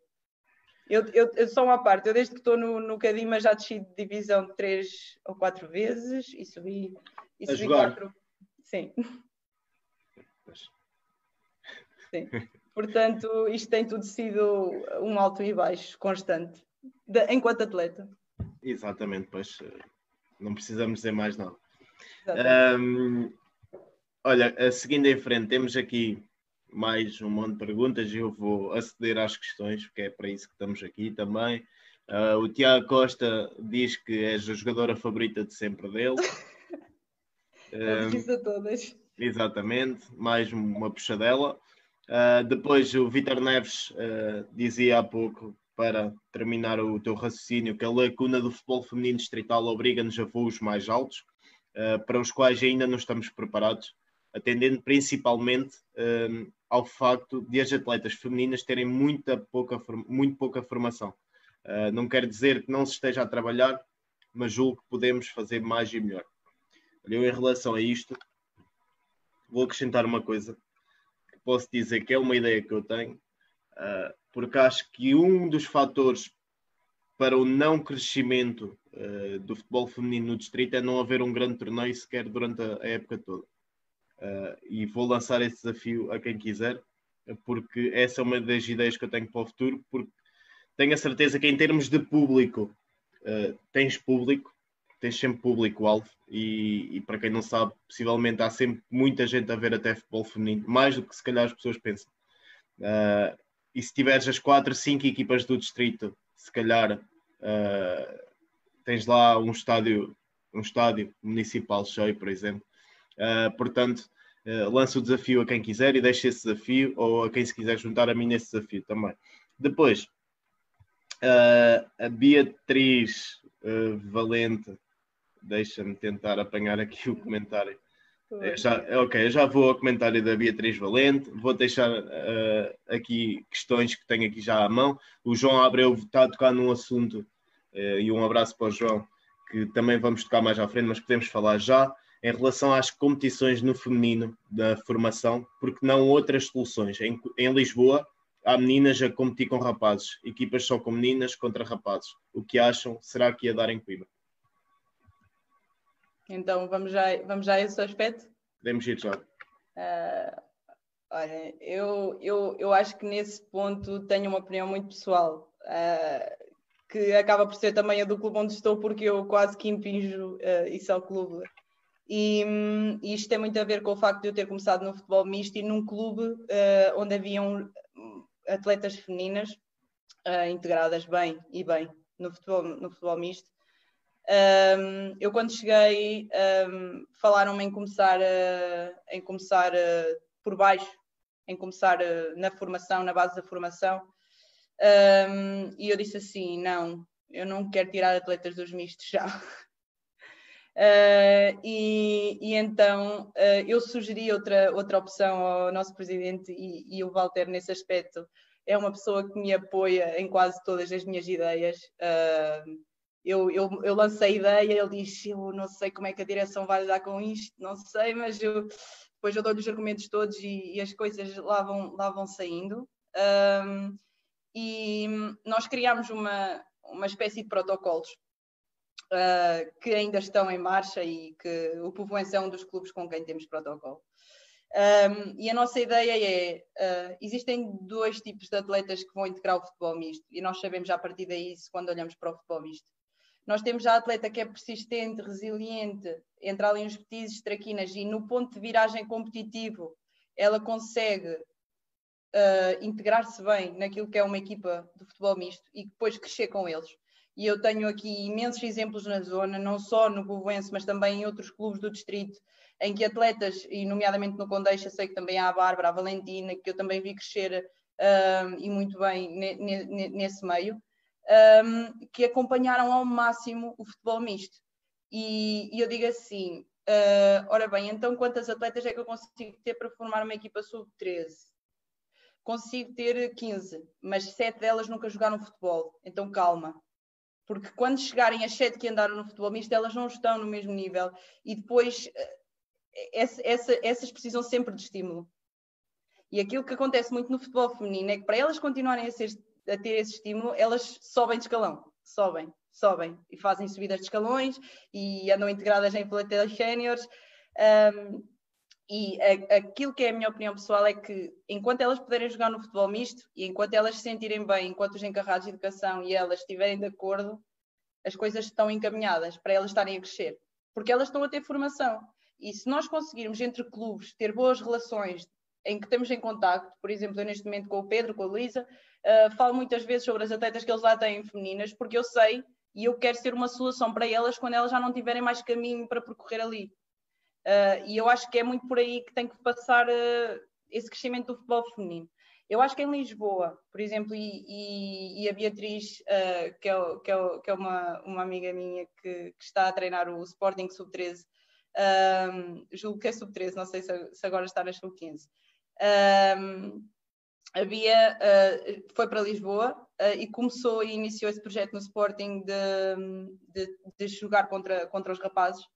Uh, eu lembro-me que na primeira época ela disse-me que consegui ganhar dois jogos e foi bom. Foi, foi bom porque o grupo estava coeso e, e, deu muita competitividade. Mas já aqui uma coisa que nós temos que ver, porque nós estamos a falar de uma estrutura que é o Sporting Clube Portugal, que é uma estrutura grande, que digamos que é grande. E uh, o que é que eles têm, o que é que eles têm que nós não conseguimos ter no distrito de Coimbra ainda? Uh, seleção. Eles conseguem selecionar uh, é como se eu agora fosse a todas as equipas uh, masculinas ou mistas de Coimbra e de Aveiro e dissesse a 20 jogadoras, às 20 melhores jogadoras desses dois distritos, venham para aqui e formamos uma equipa de sub-15. E aí eu acho que poderíamos ter essa competitividade e esse estímulo e elas iriam crescer. Mas enquanto nós não conseguirmos ter quantidade uh, e qualidade juntas suficientes, eu julgo que o caminho continua a passar pelo misto. E tem que passar pelo misto e tem que passar por uma relação e um contacto, como por exemplo no meu clube não existe uh, o misto, é importante os clubes falarem entre si e nós percebermos que nós não queremos roubar atletas a ninguém, nós não queremos, uh, nós queremos é perceber, ok, elas cresceram até aqui e agora onde é que elas podem continuar a crescer? E pronto, nós temos que ser portas. E depois, uh, atenção que eu disse, eu falei só das que se adaptam, mas há aquelas que não se adaptam. E eu, eu acompanhei atletas em petis e traquinas que quando entraram nos Benjamins na competição uh, têm inúmeros fatores que as fazem desistir. Uh, vem do treino, vem do, dos próprios colegas de equipa, se não estão preparados para acolher, do treinador, da forma como, como lidamos com as atletas. Um, e nós temos que ter ali um bocadinho, temos que ser uma porta de saída também para essas atletas. Temos que perceber se elas gostam de jogar futebol, então por que não continuar ali e, e pronto. E nós ali no Cadima aquilo que fazemos é uma vez por semana essas atletas dos clubes mistos vêm jogar connosco, vêm treinar connosco. E juntam-se todas e elas jogam todos em clubes diferentes, mas uh, há um dia por semana que elas jogam só com raparigas. Pronto, e depois quando tivermos torneios e convívios e outras coisas, podemos jogar todas juntas e, e até fazer uma equipa para jogar contra os rapazes naquela do, do, do, do de ter mais competitividade e ter outro estímulo. A completar, o Flávio Nunes, a quem eu mando um grande abraço, que tem uma, uma filhota que joga muito, um, diz que a, a, Beatriz treina a sub-15 e dá-te os parabéns uh, pelo trabalho efetuado no Cadima e pelo futebol feminino. Uh, depois, também fico contente de ver que o Vitório Neves uh, já se demonstrou aqui disponível para realizar um torneio de referência de futebol feminino no Conselho uh, de Montemoro Velho e certamente teremos tempo para, para discutir estas ideias depois e acho que temos tudo para, para fazer crescer esse projeto. depois, como eu dizia há pouco, a Beatriz Valente, conheces bem, deixou um comentário a dizer que, para além de toda a formação que tens, a, sua, a tua maior qualidade é o amor ao clube, uh, que acabou por que acabaste por lhe passar também. E, graças a ela, vive o futebol e o Cadima de uma forma incrível. Um, mais uma puxadela, portanto. Um, e, portanto, depois temos aqui vários comentários também.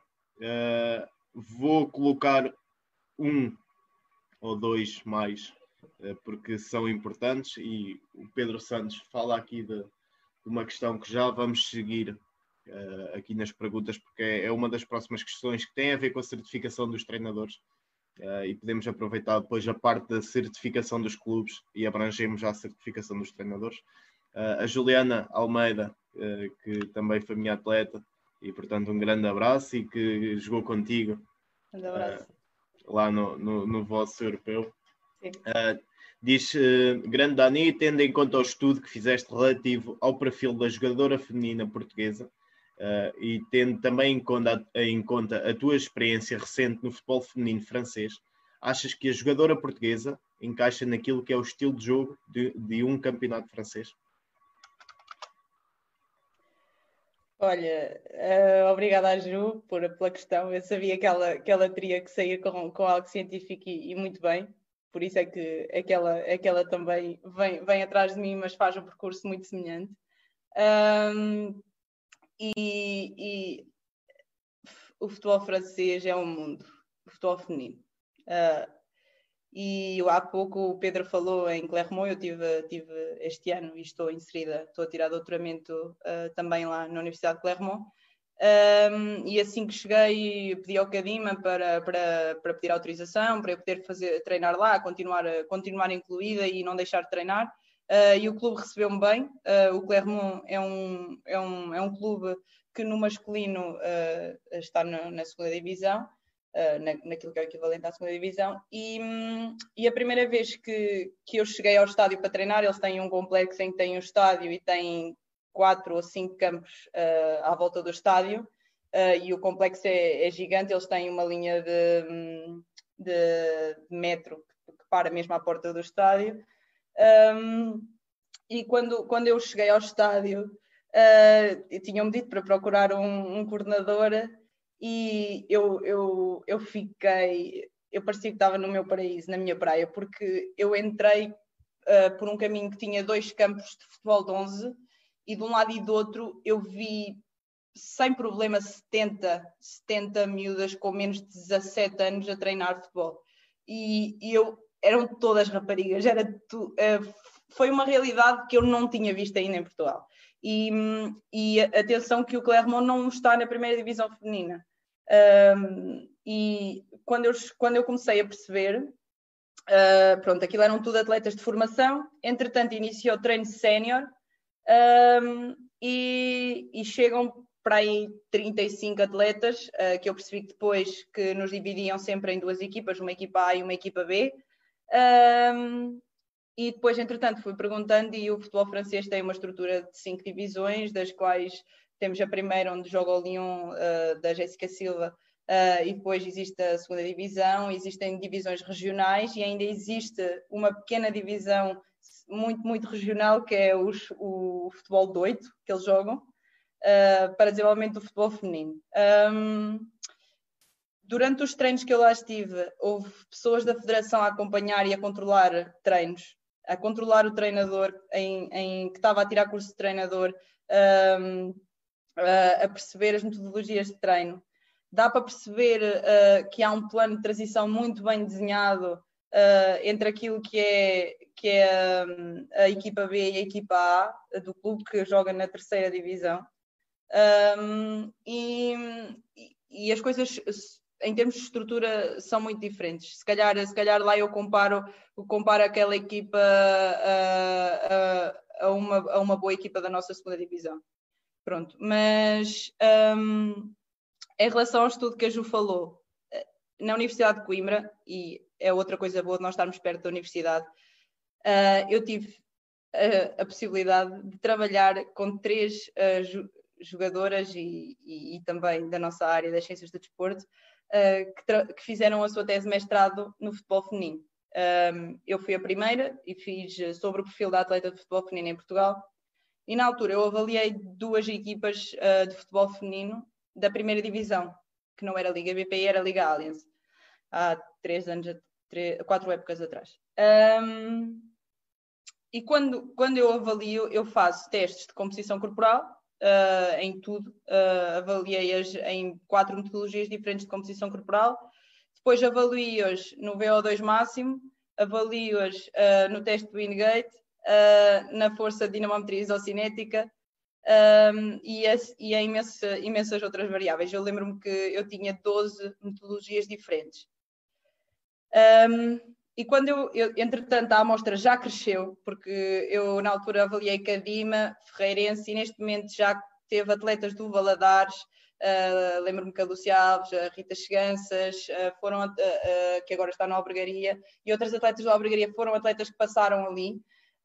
Um, e, e, havia uma coisa que eu percebia quando eu comparava com, com, com estudos como Brasil, como Noruega, como Espanha, Alemanha, França, uh, havia valor padrão uh, da, para a primeira divisão e para equipas da primeira divisão que nós conseguíamos perceber que os nossos valores eram sempre ou dentro do, daquilo que era o, o padrão da, da, das equipas, o mínimo, ou então estávamos muito uh, desfasados. Uh, então, no, no, que diz respeito à porcentagem de massa gorda, que era uma coisa incrível que nós conseguiríamos uh, ver nas atletas. eu acho que o percurso vai ter que crescer em tudo e as capacidades físicas são umas delas, mas quando eu, eu me inseri no campeonato francês, eu percebi que embora aquela equipa tivesse que crescer em termos táticos, havia ali formação. E, e, percebi também que em termos de capacidades físicas uh, e de rigor de treino, a mentalidade era outra. Embora a, a divisão fosse inferior até uh, e a visibilidade se calhar menor do que aquela que nós temos na nossa primeira divisão. Uh, eu acho que isto tem tudo muito a ver com a capacidade que esses atletas querem uh, implementar no treino, a capacidade que os clubes querem, uh, que os clubes têm e querem implementar nos treinadores, em, em, nas exigências do treino, no, no, acompanhamento das atletas e tudo. Mas eu sei que tu vais falar disto quando falares do profissionalismo, por isso não, não vou entrar por aí. Olha, vamos seguir aqui com as, com as nossas questões e estou a gostar muito da aula aberta que estás aqui a dar. Um, portanto, vou seguir para a próxima, para a próxima questão. Um, algo que, que, vou acompanhando é a paixão e proximidade junto dos clubes que pessoas como tu uh, se fazem claramente sentir. Uh, sentes que é aí que também podes marcar pela diferença. quais as reais valências que um clube pode, nesta altura, oferecer aos atletas? Olha, um, acho que esse aspecto vai muito de encontro àquilo que eu já falei há pouco uh, em relação aos contextos do, dos clubes. Um, nós temos que perceber que neste momento todo este processo de desenvolvimento acabará por prejudicar uh, em parte alguns nomes que trabalharam muito para o futebol feminino desde o início. Uh, temos que perceber isso. Temos que ser capazes de aceitar isso. Um, o investimento que, que, foi feito por muitos clubes profissionais que têm melhores condições e melhor aporte financeiro para acolher as atletas, um, nós temos que conseguir definir uh, o nosso contexto e, e, e sabermos enquadrar. Uh, há uma coisa que ali em Cadima uh, eu aprendi muito que é o trabalhar por amor ao clube. Um, e embora, embora em muitas alturas o clube tenha, tenha dado condições ou ajudas a atletas vinham de longe, nós tínhamos atletas na altura em que a, em que a Tita, em que a Petra Niceia, elas vinham de, de Dragão Grande e da Marinha Grande e de, e de Vieira de Leiria três vezes por semana, quatro vezes por semana, cinco vezes por semana às vezes um, e, e, o clube dava, dava ajuda para, para, elas, para elas fazerem essas viagens, uh, uh, também as atletas que vieram de Viseu, como a Rita Coutinho um, e, e, a Júlia e na altura a Thaisa. E um, o, o, eu acho que neste contexto de clube amador uh, é sempre muito importante perceber que se queremos as atletas precisamos de, as ajudar, precisamos de perceber ok, o que é que precisas, o que é, o que, é que nós podemos ajudar para recebermos também o teu treino. Um, mas depois, e, e, olhando um bocadinho para aquilo que é o nosso futuro, nós temos que perceber um, que vamos ter que trabalhar como profissionais no amador. Eu digo muitas vezes isto. Uh, nós vamos ter que ser rigorosos no treino, uh, muito, não só na formação, mas na, na Liga VPI, então uh, isso, vai ser, isso vai ser essencial. Um, nós, nós, nós e, e, e eu sou, sou, apoio a direção nesta decisão. Um, o investimento que nós temos que fazer em quem ensina é muito importante. E eu acho que muitas das vezes nós falhamos ao escolher ensina. Nós precisamos de perceber quais são as necessidades das atletas e depois precisamos de, de as tentar conquistar por algum lado. E nós precisamos de, de lhe dar as melhores, as melhores condições de treino e melhor rigor de treino. E quando nós não conseguimos ter as atletas com mais qualidade, precisamos de fazer o grupo de trabalho e depois potenciar tudo aquilo que elas podem fazer no treino. E, e, e aquilo que eu vejo nos últimos 10 anos que eu tenho de Cadima é muito isso. É, eu, eu acho que quando tu trabalhas por amor à camisola e não por aquilo que tu vais receber no fim do jogo, no fim do treino, no fim do, do mês, um, quando tu consegues alcançar os objetivos, o sentimento é completamente diferente. Eu tenho uma época que me marcou muito e tenho, tenho que dizer porque foi. Eu, no início da época, durante três meses, fui para a República Checa estudar em Erasmus e quando vim o Orlando Jorge, que é a pessoa com mais sentimento de Cadima que eu, que eu conheço, um, estava como treinador. Tinha a Petra, a Tita, a Anitta. Um, e, e, na altura nós estávamos para subir com o Belenenses. Pá, e nós trabalhámos tanto e nós olhámos para o Belenenses e dizíamos é completamente impossível. Nós, ainda por cima, nós, uh, o jogo era lá e quem ganhasse, uh, se, elas empatasse, se elas empatassem, elas subiam divisão. Um, e quem ganhasse subia. E aquilo, eu lembro-me que o Orlando, a Anitta marca e nós estávamos a ganhar 3-2. Eu marquei um autogol nesse jogo, uh, nunca posso esquecer. e e, e, o árbitro apita uma falta quase a acabar o tempo e o Orlando entra por dentro do campo a, a gritar que subimos divisão e entra toda a gente e depois o árbitro foi lá expulsá-lo a dizer não, não, não, isto ainda não acabou e foi um aperto e, e eu acho que depois quando nós conseguimos percebemos eu não estou aqui por nada, eu estou aqui porque eu queria isto e toda a gente queria e os adeptos queriam e, é, e eu acho que depois quando nós conseguimos as coisas e percebemos que está toda a gente a festejar e que está toda a gente a pensar no mesmo e em aldeia nós conseguimos muito mais isto do que em formato de cidade, porque uh, ali as pessoas apoiam todas aquele clube, porque tem que ser, não é? É a única coisa que, que, que, que as, faz, que as faz mexer ao domingo e ir para o Fujanco ver o jogo. É a realidade e, e, cada vez é mais difícil competir com, com certos contextos, claramente. Sim, sim. Olha, vamos já à tal pergunta há pouco do Pedro Santos, do Pedro Marcos Santos. Uh, vamos falar aqui do processo de certificação. Quais é que são os principais pontos e trabalho uh, no processo de certificação dentro do futebol feminino? Em que é que o clube pode beneficiar uh, com este processo? E vamos alargar então à questão que ele colocou também sobre a necessidade de formação e qualificação dos dirigentes, à semelhança do que é feito há décadas com as certificações dos treinadores.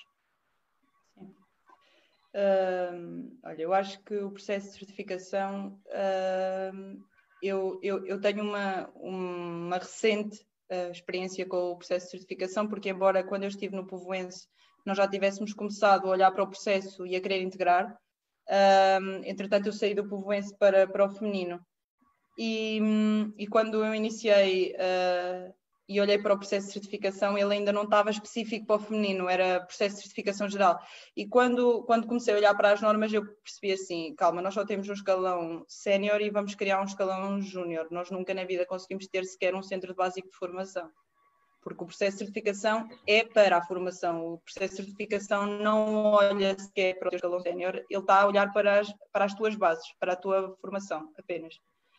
Um, e então, este ano nós, nós fizemos a candidatura, este ano tivemos reuniões presenciais, e eu acho que é bastante positivo para a FPF ter feito isto. Um, isto porque um, há uma aproximação de diretores da FPF ao clube. Há visitas presenciais, há visitas técnicas, e eles conseguem perceber as nossas dificuldades, mas também a nossa vontade de querer melhorar e de querer fazer. Um, e nós temos ali uma história engraçada, porque quando eu vi, um, eu, eu, fiquei responsável pelo processo de certificação, só que entretanto eu fui para a França. Uh, e aquilo foi tudo ali numa altura uh, um bocado conturbada. E um, quando, quando eles vieram à visita técnica, eu lembro perfeitamente da senhora vir a dizer assim: Eu achava que não ia encontrar nada. Porque, porque na altura, no processo e na candidatura, nós tínhamos muito pouco, muito pouco. Mas o que é que aconteceu? Olhámos para o processo e para tudo aquilo que são as normas deles uh, e depois fomos construindo e na reunião ela percebeu que havia motivação para continuar e a partir daí encarreirámos. Agora, uh, primeiro que tudo, um, há uma coisa muito importante que é, em 2016, com a entrada do Braga e do Sporting na altura para o futebol feminino, um, a FPF lançou uma espécie de regra um, na qual uh, as equipas que estão na primeira divisão têm de ter formação feminino, no feminino. Uh, pronto, isto foi muito importante e isso foi uma das razões pela qual o Cadima criou o feminino e se calhar outros clubes criaram o feminino que nunca sequer tinham pensado em criar. uh, porque para estar na primeira precisavam de ter. Um, e depois, com, com, o processo de certificação específico, eu neste caso tenho trabalhado mais, mais com, a, com a Beatriz Valente, que há pouco, que há pouco falámos, e com a Sandra, um, e este ano, uh, em termos de formação, como treinadora e como, e como coordenação, acredita que cresce imenso a fazer um processo de certificação. E, e aquilo, que, aquilo que ele lá tem são as condições mínimas que um clube tem de ter para, para, para ter formação, para ter feminino. E eu posso te dizer que houve, houve, uma coisa logo à partida, que logo na primeira página de candidatura uh, tu fica, ficas logo a questionar, e que tem toda a razão, que é, um, a primeira parte é a caracterização do clube, da entidade, e depois a caracterização dos recursos humanos em todas as áreas, na área da direção, na área técnica, na área médico-desportiva, na área do recrutamento e angariação. Uh, e há uma coisa que eles pedem obrigatoriamente, enquanto tu não tiveres isso, tu não vais ser certificado, que é o registro criminal. Uh, e, e, achei muito interessante quando a senhora veio um, uh, e falou e falou-nos da, da certificação, porque muitas das vezes tu olhas ah, ok, estamos a trabalhar na formação, queremos desenvolver ao máximo e depois colocamos imensas pessoas a trabalhar diretamente com atletas que são menores, com tudo aquilo que implica a educação e formação de atletas, e às vezes não pensamos em tudo aquilo que às vezes, uma vez em 100, pode acontecer, certo? E, nós, e quando eu digo uma vez em 100 pode acontecer, isto acontece-nos muitas vezes nos clubes, não só nisto da estrutura, em todos os problemas que nós podemos ter com a estrutura, mas também, como por exemplo com o acompanhamento médico, uh, muitas das vezes não termos uh, a regularização da, da, inscrição e do exame médico da atleta, uh, o, o, facto de termos os primeiros corres no campo, as condições que temos que ter no campo e no treino, a pessoa que temos que ter sempre com suporte básico de vida no campo e no treino. e há muitos clubes que às vezes não, não ligam a isso e depois, uma vez em 100, acontece. Ou, uh, as coisas acabam por acontecer. E, e ali uh, o processo de certificação é, é, a tua estruturação de um clube. E, e aquilo é o mínimo, e depois a partir daí vais crescer. Uh, e aquilo tem muitas áreas. Uh, nós, no início, começamos pela, pela, pela, caracterização dos recursos humanos, mas depois, logo, o segundo ponto é um manual de acolhimento e boas práticas às atletas que chegam. E nós fizemos um manual que, com a ajuda da Sandra, que é uma craque incrível do design e, de, e de, do grafismo, um, uh, ela, ela fez imensas, imensas animações uh, e fizemos um mini manual para as atletas que chegam ao clube. Uh, e nunca na minha vida imaginei, ah, vamos ter um manual para as atletas que chegam ao clube e para os encarregados de educação. E, e eu acho que deste ano para a próxima época nós já vamos com um aporte e com uma preparação completamente diferente apenas pelo processo de certificação. Porque temos o manual de acolhimento. Para o manual de acolhimento, nós pensamos numa missão, em objetivos e visão do clube. Nós pensamos a longo prazo, estruturamos escalões. Aquilo tem uma parte técnica que só para tu veres uh, e que nós que somos, eu e tu também tens experiência como coordenador, um, existe ali um, um aspecto fulcral que tu tens que ter que é o perfil da atleta, o perfil da equipa, o perfil do teu treinador de formação, o perfil por escalão, a ideia de jogo, a ideia de jogo uh, para cada equipa, a pensar no futuro, a pensar naquilo que é o modelo também do clube, na, na identidade do clube, uh, o perfil por posição da atleta que tu queres. Uh, ah, um, há ali imensas coisas, imensas coisas que, que, eles, que, eles, que eles pedem que algumas nós já fazíamos, outras nós podemos melhorar pelo processo de certificação. Uh, e depois, só para finalizar, a última parte, uh, ali da, da, parte do acompanhamento médico ou desportivo, acho que estamos muito mal preparados em termos nacionais. e quando falo, eu às vezes vejo estruturas grandes, ou ditas grandes, com, com, com departamentos médicos ou departamentos que são pouco, que são pouco ricos em termos de recursos humanos. E, e quando nós falamos, uh, ai, então eu escrevi um enfermeiro e ele foi ali ao jogo, ao jogo no domingo, pronto, já temos, temos, temos as normas feitas, temos tudo feito. Uh, mas não, não é isso que a atleta precisa, não é isso que o clube precisa. O clube precisa de uma equipa Uh, não só na parte técnica, mas também na, na parte do acompanhamento médico-desportivo. Uh, hoje em dia nós estamos a olhar já para, para, para, o futuro, não é? E começamos a pensar assim, ok, mas as atletas têm muita porcentagem de massa gorda, e porquê que não há mais nutricionistas a trabalhar com as atletas nos clubes? Uh, e porque, porque se calhar uh, nós pensamos logo assim, ah, isso implica pagar à nutricionista ou o que quer que seja, mas se nós fizermos um acordo e se a atleta quiser mesmo, ela, ela, tal como ela se inscreve no ginásio, tal como ela paga imensas coisas, paga uma consulta de nutricionista e percebe uh, qual é a melhor forma para, para, para se alimentar. E depois há outra coisa importante que o processo de certificação fala, que é as formações que nós temos que fazer dentro do clube uh, para, para a estrutura, não só a estrutura diretiva, como depois para dentro dos técnicos e também para as atletas e para os pais. Uh, há, duas, há duas essenciais que, que, que, são aquelas com que eu vou abrir a próxima época desportiva com toda a certeza, que é a nutrição desportiva, a forma como as atletas se têm que, se têm que alimentar ou se devem, os cuidados que devem ter. Um, e a outra é o match fixing, que, que é uma das, das, das, das, das obrigatórias, ditas obrigatórias pelo processo de certificação, uh, que tem que ser de conhecimento de todo, todo o clube. Mas depois há pequenas coisas, como por exemplo, uh, e a Associação de Futebol de Coimbra está já está a desenvolver algumas coisas desse aspecto, que são os cursos de suporte básico de vida para os clubes.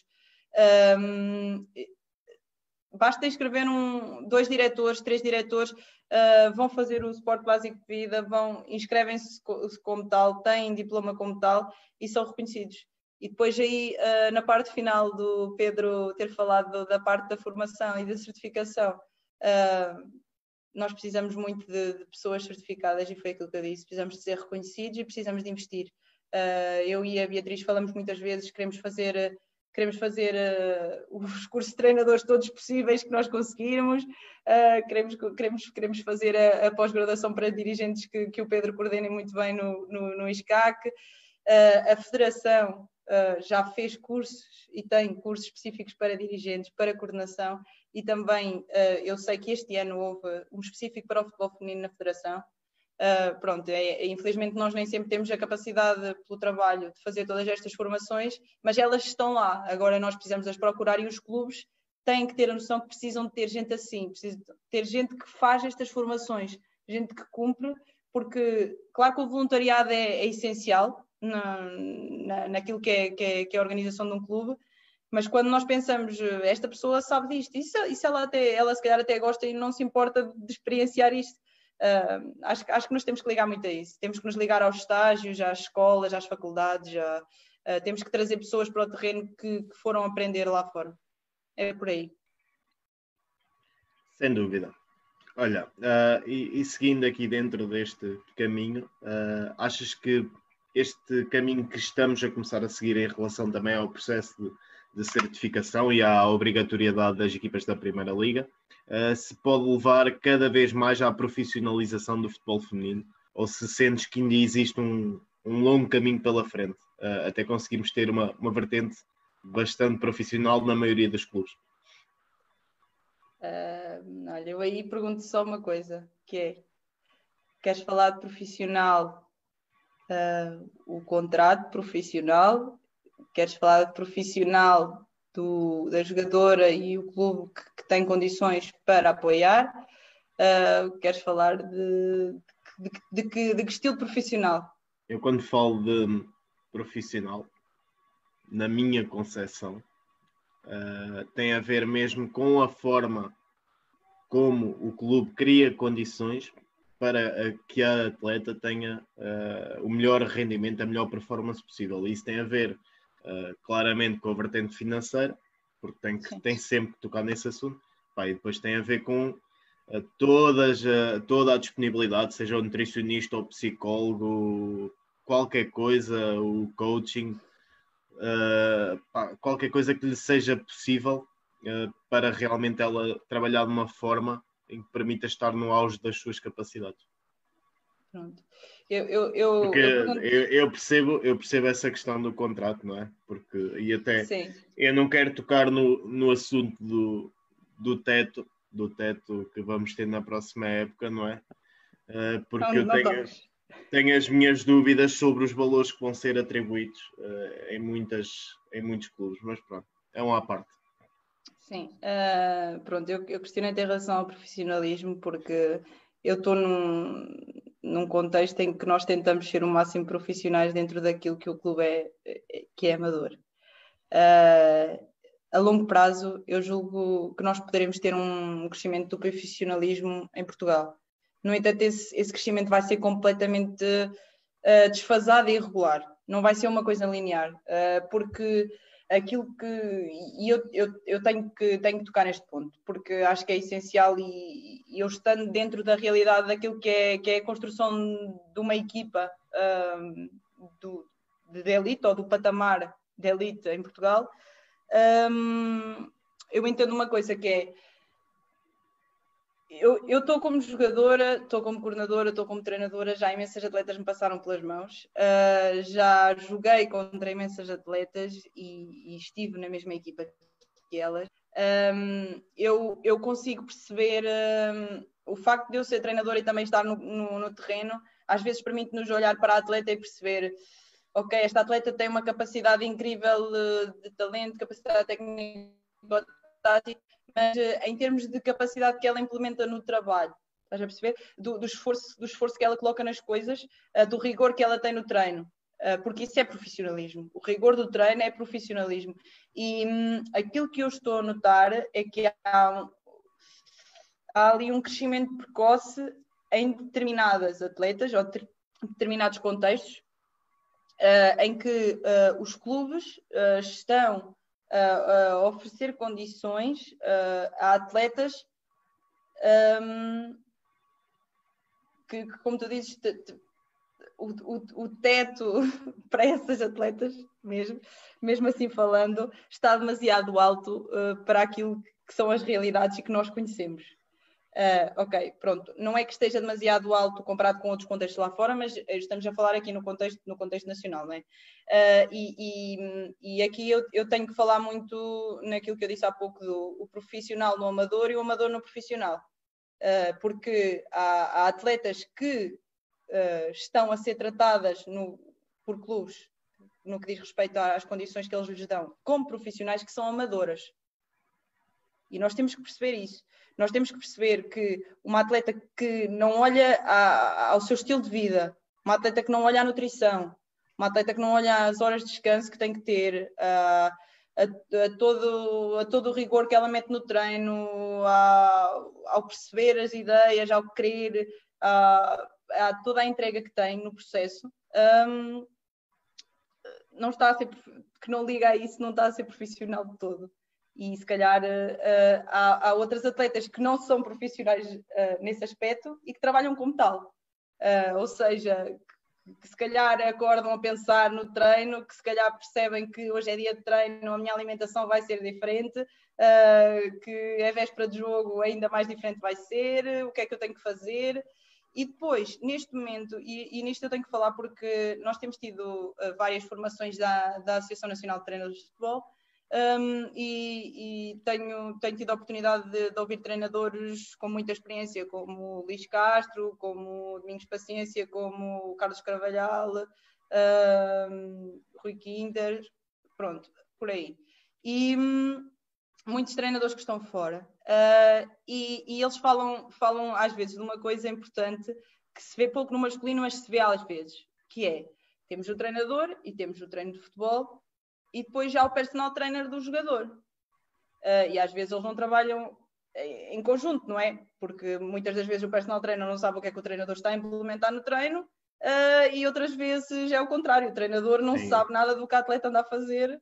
Em fora. Portugal, uh, diria que se calhar 75%, e vou dizer o um número por baixo, não, não trabalha em, em em, em conjunto com o personal trainer. Exatamente. É, é, também a ideia com que eu fiquei depois de ter visto. Eu nunca pensei que isso acontecesse, mas quando eu vi grandes nomes a falarem que nas equipas técnicas deles isso acontece, eh, pronto, que nas equipas onde eles estão inseridos e nos clubes isso acontece, e que até tive, houve um treinador que, que me disse mesmo: proibiu o ginásio, fechou o ginásio. Uh, foi um treinador que chegou à Grécia, eu lembro perfeitamente. Uh, e, e, quando eu olho para o feminino, e basta-te seguir uh, Pronto, ok. Nas redes, as redes sociais hoje em dia são a tua porta de entrada para a casa das pessoas, para a vida, para, a vida, para o estilo de vida, para tudo. E uh, basta-te seguir 30 atletas da primeira divisão nacional, ok? Das primeiras 5 equipas, por exemplo, uh, que tu percebes que há, há o treino, depois há outro treino que é feito em casa, depois há outro treino ali, depois se calhar treinaram, treinaram de manhã, mas estão a fazer há ali todo um rigor que não está a passar pelo profissionalismo uh, e que não faz parte. Uh, e isso também, isso também, também vai ser um papel que o clube vai ter que começar a ter, porque quando tu falas do, do desenvolvimento e do profissionalismo, um, ehm, e eu falei de contrato, uh, eu começo às vezes a pensar que mesmo no amador é bom que a atleta perceba uma coisa que é se eu me estou a comprometer um, ehm, com o trabalhar pelos objetivos de um clube, uh, uh, a quando a inscrição e a quando, e a quando o contrato, ou o que quer que, o que, quer que se desenhe a partir daí, uh, nos contratos também têm que vir essas normas, essas cláusulas e, têm que vir todas essas fugas àquilo que é o profissionalismo. Porque o pensar na alimentação, o pensar no sono, o pensar no acompanhamento médico-desportivo, na reabilitação, uh, tem, tem de estar tudo ligado para ser profissional e nós não nos podemos meter num patamar que ainda não chegamos. Nós temos que trabalhar para lá chegar, mas para isso nós vamos ter que trabalhar em muitas áreas diferentes e, e fortalecer todas elas. Não vamos poder só pensar assim: eu tenho talento, eu tenho capacidade, eu agora vou ser a melhor.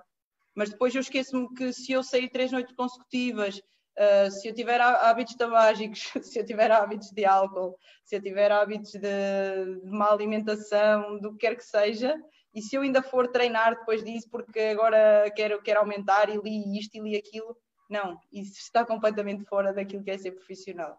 Uh, e está, está, está a haver um, um, período de confusão. Eu acredito que as coisas se vão clarificar no futuro, mas de momento acho que está tudo assim um bocadinho, eu diria que uh, um pouco o caos, para depois as coisas se selecionarem um bocadinho. Uh, eu acredito que a longo prazo não são essas atletas que vão persistir por exemplo, no outro dia tiveste aqui a Dolores, eh, que para mim é um exemplo enquanto atleta. Enquanto atleta, eu, eu conheço a Dolores e acompanho desde o 1 de dezembro, uh, porque ela, eu lembro-me dela estar lá antes de sair de Portugal. E, e, quando falamos de atleta, tem que ser uma atleta que se preocupa com tudo isso, tem que ser uma atleta uh, que, que, é exemplo dentro e fora de campo. Uh, uma atleta não pode querer condições do clube e depois dentro do grupo ser a que mais estabiliza. Estás a perceber? E isso acontece muito e, e, e não pode ser assim. Olha, o, o Sandro Zacarias tocava aqui no, nesta questão do personal trainer, em que diz que na Liga BPI as jogadoras do Sporting, Benfica e Braga têm PT, ou seja, como eu dizia, 75%, portanto aumentei, aumento mais um bocadinho. Uh, mas eu vou, vou, clarificar, até porque aqui no blog uh, também já tocámos neste assunto com, com, o Luís Mesquita, que foi claramente um, um direto espetacular e, e, que ele previu também uh, esta quantidade absurda de lesões que estão a haver neste momento no pós-Covid. No pós e, e, claramente tocámos nesse assunto porque é muito difícil para os personal trainers trabalharem de forma individualizada uh, para potenciar as jogadoras uh, em coisas que se calhar dentro do clube uh, não vão trabalhar porque não, não tem tanto a ver com a, com a performance individual. portanto, quando falamos aqui de personal trainers, não estamos tanto a falar dos que estão integrados nas equipas técnicas, não é? Porque essa gestão Sim. É mais feita em função do trabalho do treinador também. portanto, depois passando aqui Uh, à próxima questão, ainda dentro disto, uh, qual é que achas que é o caminho uh, que a FPF terá que percorrer dentro da sua estrutura para crescer ainda mais? se pessoas como tu terão que começar a estar por dentro dessas estruturas, ou seja, se temos que dar voz a mais gente do futebol para ajudar ao crescimento. E que áreas é que sentes que necessitam de crescer? Isso, um, olha, primeiro, em primeiro plano, um, a, a FPF tem pessoas que conhecem a realidade, tem pessoas uh, que, que, estão há muito tempo ligadas ao futebol feminino, uh, e podemos falar de, do caso da, da professora Mónica Jorge, uh, que, que, que, teve como selecionadora nacional. Quando eu, quando eu entrei no futebol, ela estava como selecionadora nacional e, entretanto, um, passou para, para diretora no feminino da FPF. Uh, e, e, entretanto vi, vi, também chegar pessoas, pessoas ao, ao, futebol, ao futebol feminino lá uh, na federação que, que, passaram por mim em formações, em, em, outros, em, outro, em outros caminhos mesmo de universidade e, de, e, de, e, de, e do treino. Um, e também há pessoas ali, por exemplo, quando eu estive na seleção distrital, se calhar foi o maior contacto que eu tive com a parte da federação e da organização, porque ali nos torneios interassociações há maior presença de, de elementos da federação, há maior contacto, uh, pronto, conseguimos perceber como é que eles trabalham mais ou menos, uh, as condições técnicas. Um, e, e, eu percebi que as coisas estavam a crescer e, e que as coisas evoluíram. Uh, e, e falando, falando nos últimos anos, Uh, eu lembro-me quando eu fiz a tese, eu comparei, eu, eu comparei a ciência com, o com, com, aquilo que era o futebol na altura.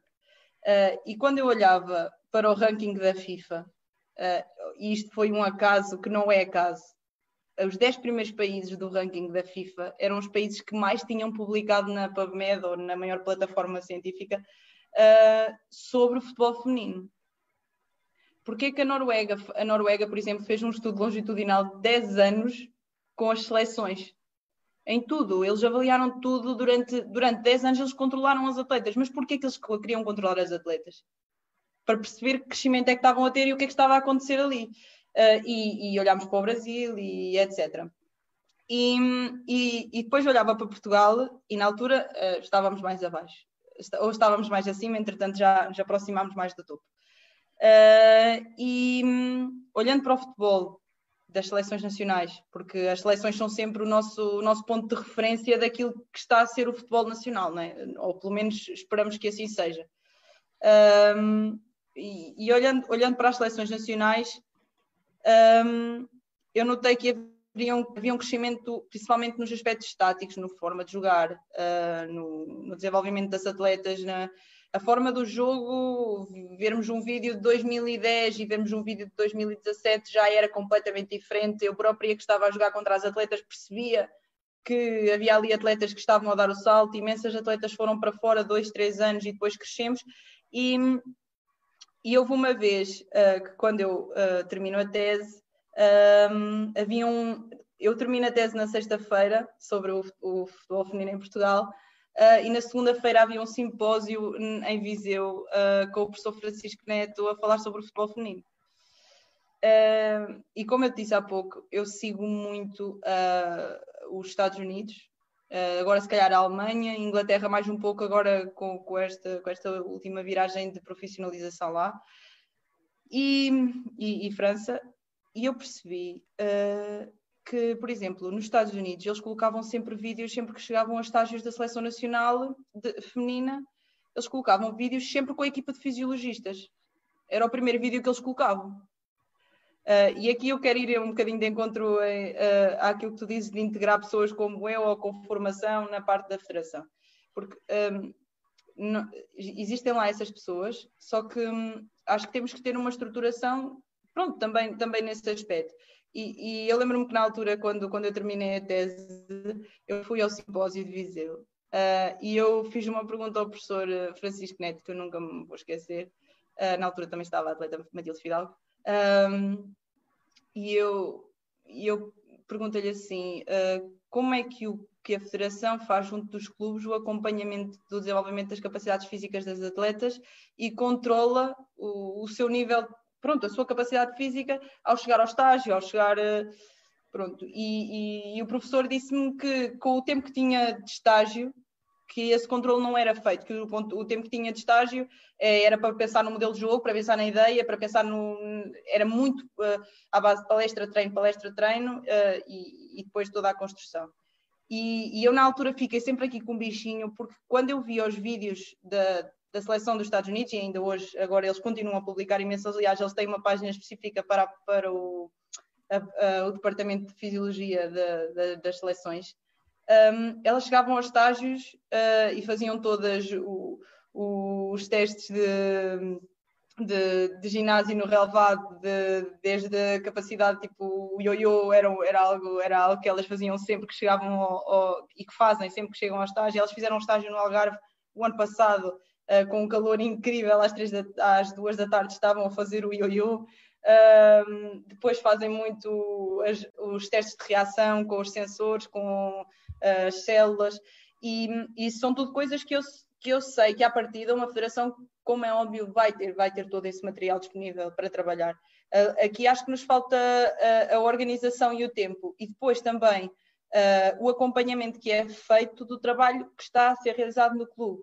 Porque, e, e eu, e eu que, que, estou num clube que tem atletas, ou que ao longo do tempo tem tido atletas sempre que vão à seleção nacional, um, sei que o contacto é feito, Uh, e, que, e, que, o acompanhamento é muito à base de, da chamada e de percebermos e dos, depois de ver alguns vídeos do jogo, uh, perceber se está a jogar, porque é que não está a jogar. Uh, pronto, nesse aspecto, mas no que diz respeito às, às, capacidades físicas, à forma como a atleta está preparada para aquela carga que vai ter no treino, porque uh, eu, eu, posso dizer que eu tive aqui um caso uh, no clube em que a atleta estava a treinar uh, com baixas cargas, estava, teve até algumas falhas por causa da faculdade ou, do, ou de, da escola, e entretanto é convocada a um estágio e no primeiro treino lesiona-se, algo, algo assim do género. Uh, eu lembro-me e lembro-me também muitas das vezes, mesmo, mesmo, mesmo algumas atletas como a Luana, a Nicola, etc., uh, iam para o estágio e sentiam uma, um grande impacto quando lá chegavam. Uh, no que diz respeito a isto ou àquilo, era, eu lembro-me que a Nicole vinha sempre, é uma, é uma, era uma jogadora que fisicamente dá muito no treino, e ela vinha sempre da seleção, não, não, se mexia, precisava ficar no departamento médico há algum tempo, a recuperação, e eu acho que uh, o trabalho passa pelas equipas, e as equipas não é o treinador só, é, é aquilo que nós vemos no masculino das equipas técnicas com imensos, imensos treinadores adjuntos e não sei o que, vai começar a integrar-se cada vez mais no feminino porque tudo, tudo importa para, para vencer e, e, os pormenores, desde a análise do jogo, à capacidade da atleta, ao departamento médico, à nutrição, eh, tudo vai ser importante, tudo vai ser importante no crescimento. Sem dúvida, e mais uma grande resposta, uh, e com isto vamos, vamos uh, seguir em frente uh, para a próxima questão. e vamos passar aqui para, para a parte da formação na, na formação, contrariamente uh, a muito do que se passa no futebol masculino, uh, e aqui num ponto positivo para o feminino, claramente, sentimos que é um caminho que os clubes no futebol feminino pretendem seguir. Uh, terá a ver com custos financeiros ou é uma estratégia clara de ter bases mais sólidas e de qualidade nos projetos de atletas que estão a formar? Olha, eu julgo que uh, eu iria pra, mais para a segunda opção do que para a primeira.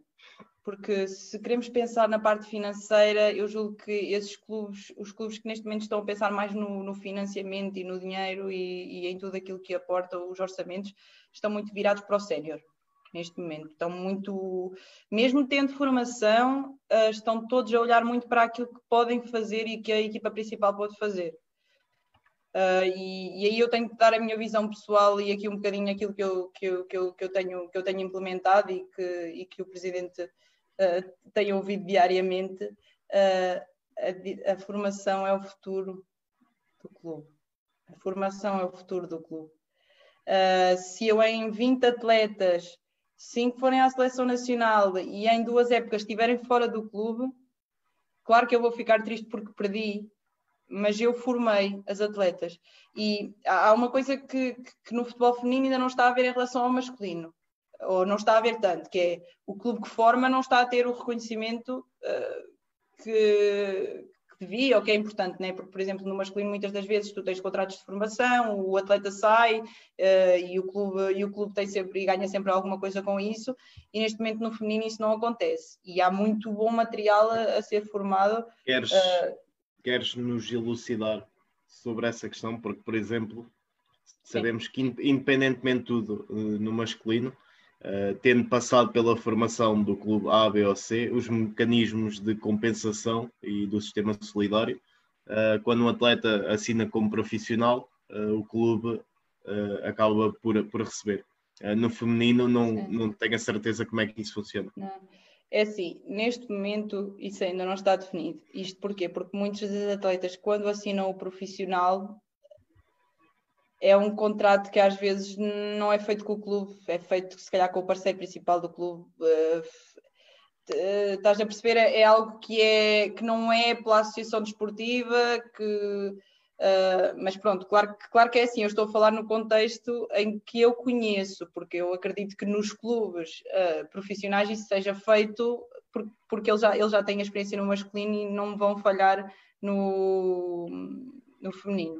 Uh, eu sei que sei que há algumas atletas que estão ligadas aos clubes com contratos e eu acho isto interessante porque tu há, há algum tempo e eu uh, vi, vi com muita motivação essa, essa, essa, esse direto que foi o, de, o, o da Estrela e da Dolores na parte dos agentes e eu acho que eu, te, eu tenho uma amiga minha que joga no Luxemburgo porque imigrou para lá, e, entretanto teve necessidade de, de, de encontrar um clube uh, e, e, joga lá.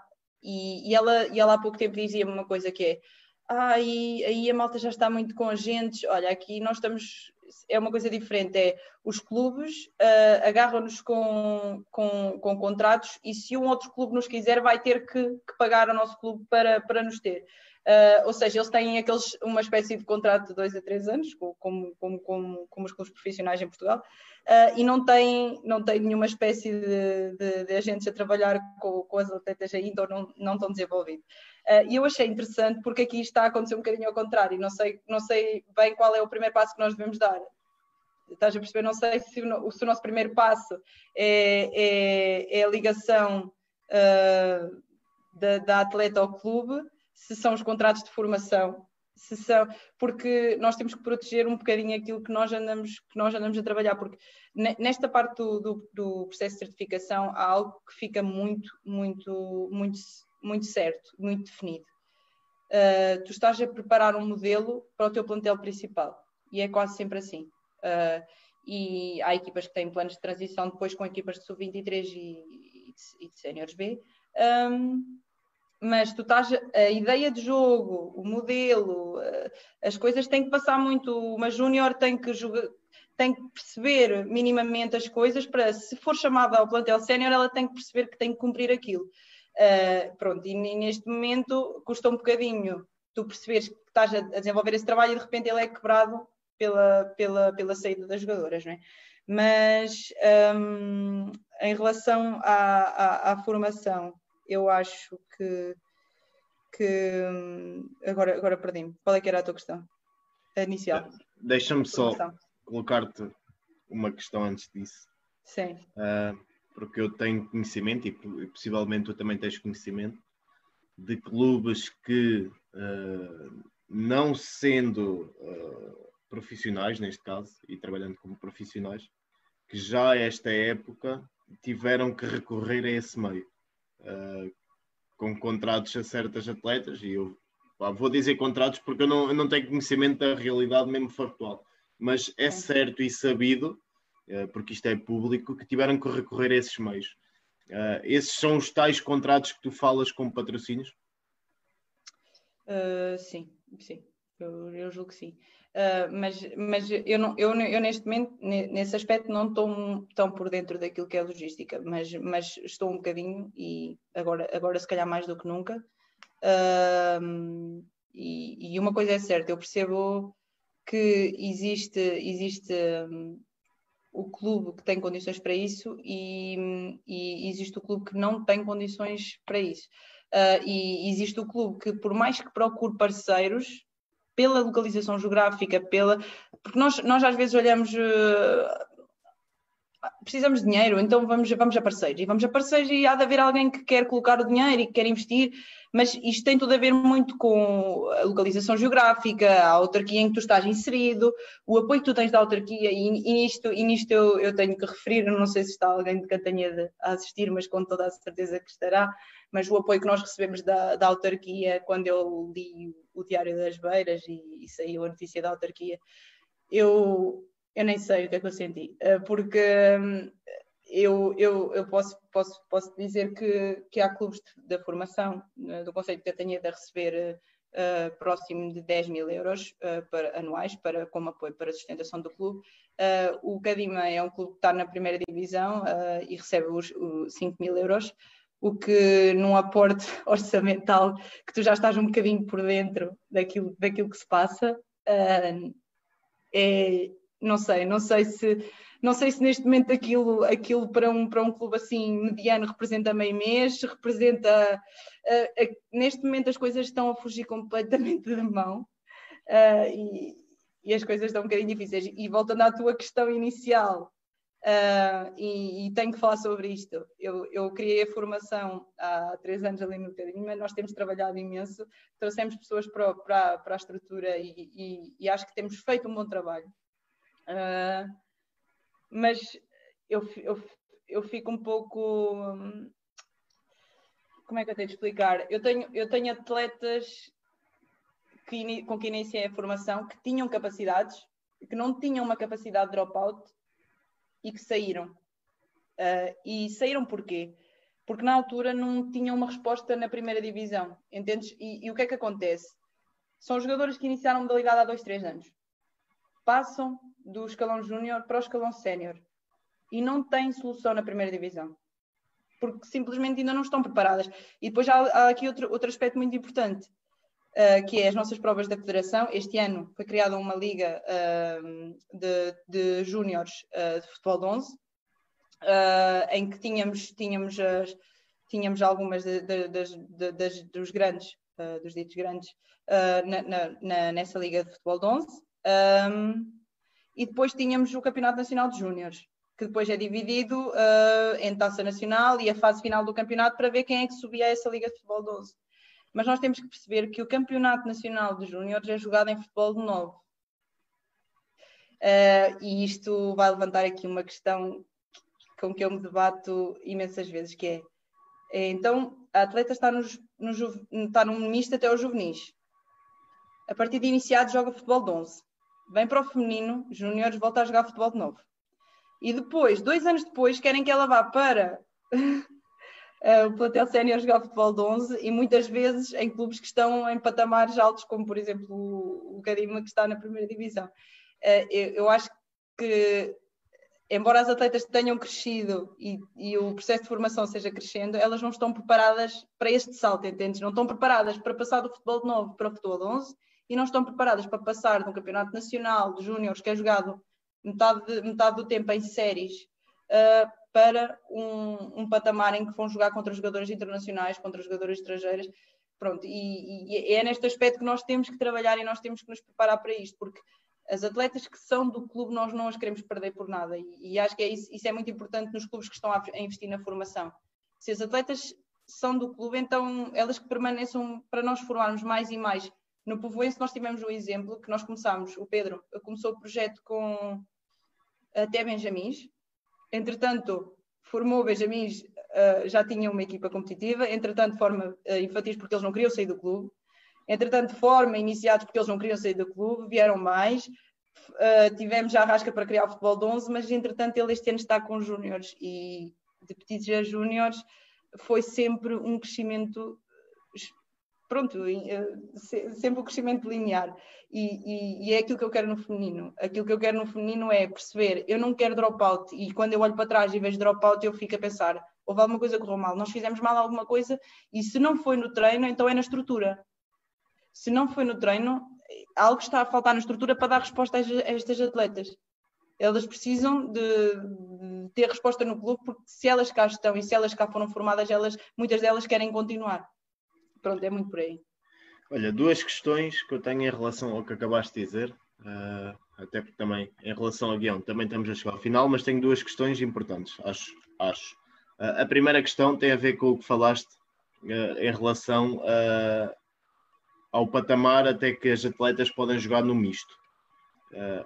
Há, há, dados científicos ou evidência científica que co comprove que o escalão de juvenis é, o, o produto final chave para elas passarem depois para um futebol feminino? Ou tem a ver com razões biológicas?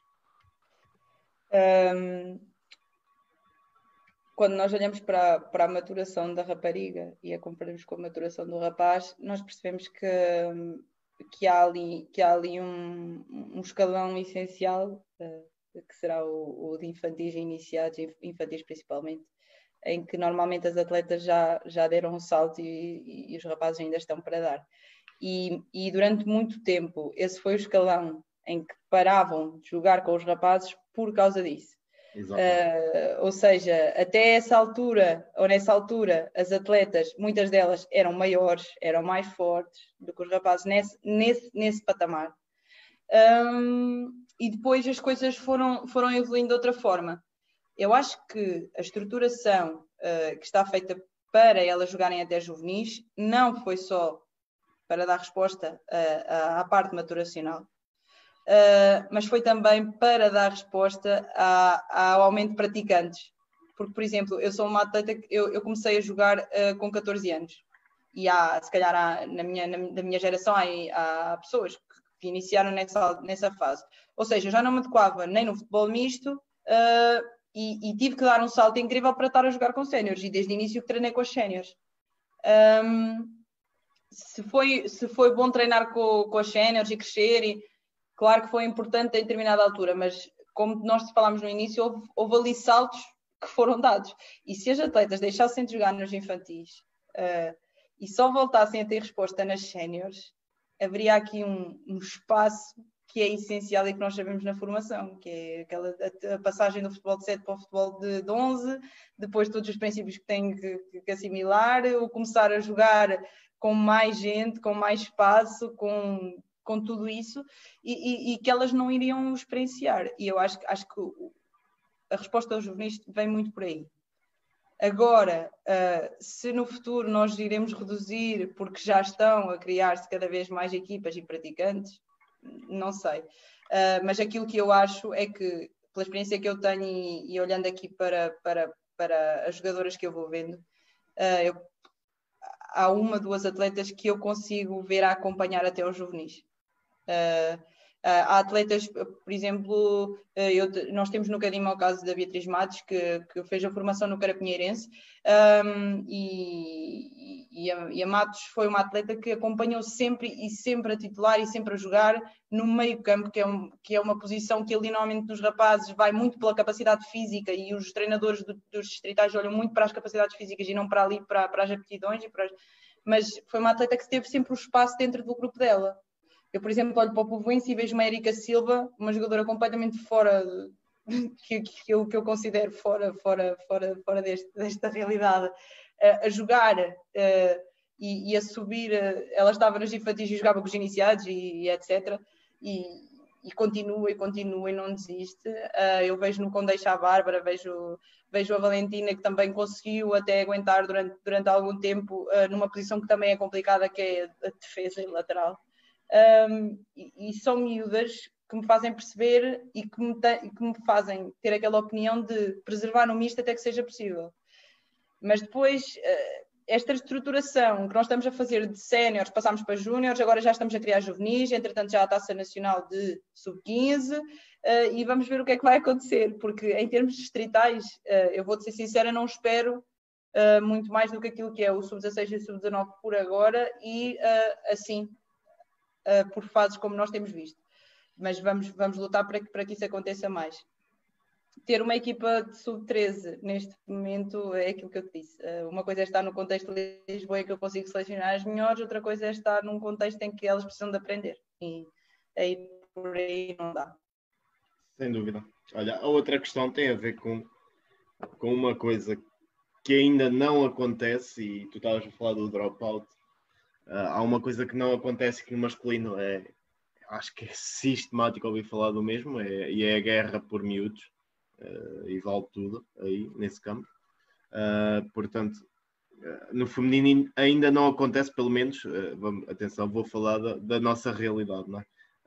e esperemos que, que, realmente, não havendo essa guerra, e eu vou-te vou -te confidenciar, no outro dia estava à, à procura das convocatórias da seleção e vi uma atleta que andou três, quatro anos seguidos, uh, três, quatro épocas seguidas, uh, e é uma atleta de Viseu, a ser chamada uh, às camadas jovens da seleção, e de repente chego às sub-19, passado um tempo e perdeu, perdeu-se, não, não, nunca mais jogou futebol, nunca mais jogou futebol, e eu andei à procura a perceber o porquê, não, não consegui perceber, Uh, achas que chegando eu ali. Até já sei do que estás a falar, assim só for.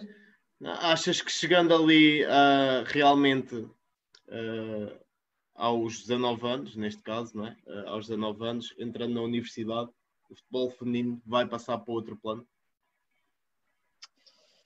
Olha, há uma pessoa que eu, que eu, que eu, que eu não tenho uma relação diária, mas que, que eu coloco muito como exemplo neste caso, e ela não, não estará a ouvir com certeza, porque já a conheço, uh, mas é uma atleta que também tiveste a oportunidade de partilhar um espaço com ela este ano, que é, que é a Ruth. Uh, e ela perguntou-te perguntou há, há, algum tempo aqui num direto também uma coisa relativamente a isso. Um, quando nós olhamos como atletas como treinadores, como coordenadores. Um, no mundo dito geral, a prioridade um, do sexo feminino passaria muito por, uh, por uh, constituir família, por, uh, por criar, por engravidar, por conseguir arranjar um trabalho, perceber quais são as prioridades e encará-las.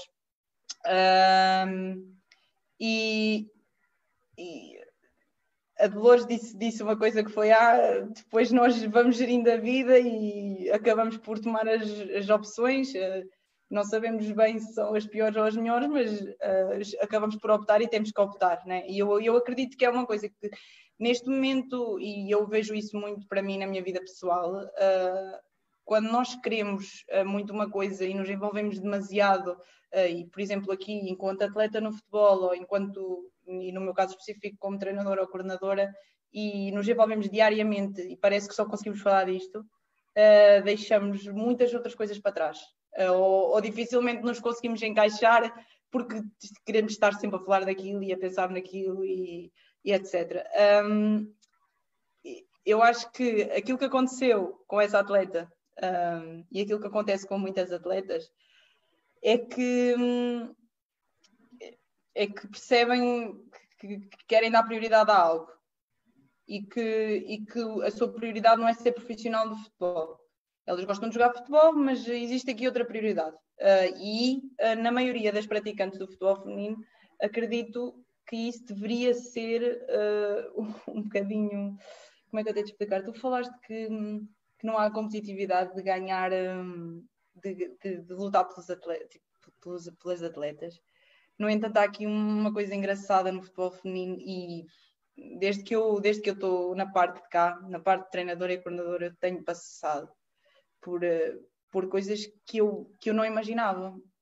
Que é, enquanto no masculino tu tens, desde pequenos, uh, uma, um estímulo constante uh, do, por parte dos encarregados de educação e dos pais de, de, de, dar o melhor para o seu filho, porque são eles que decidem o caminho do filho, e por isso é que há ali muito jogo uh, de, e muita mudança, muita alteração. Um, no feminino acontece uma coisa engraçada e diferente, que é uh, neste momento uh, as atletas estão a ver o futebol feminino como um caminho fácil de profissionalismo. Ok?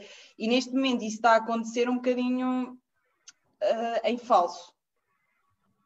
Uh, como é, o que é que eu te quero dizer? Atletas como Dolores uh, e como outras tantas que tu vês no, no topo e na elite nacional, uh, que estão focadas e que, para além das qualidades todas que já têm, sabem o caminho que têm que percorrer, vão persistir.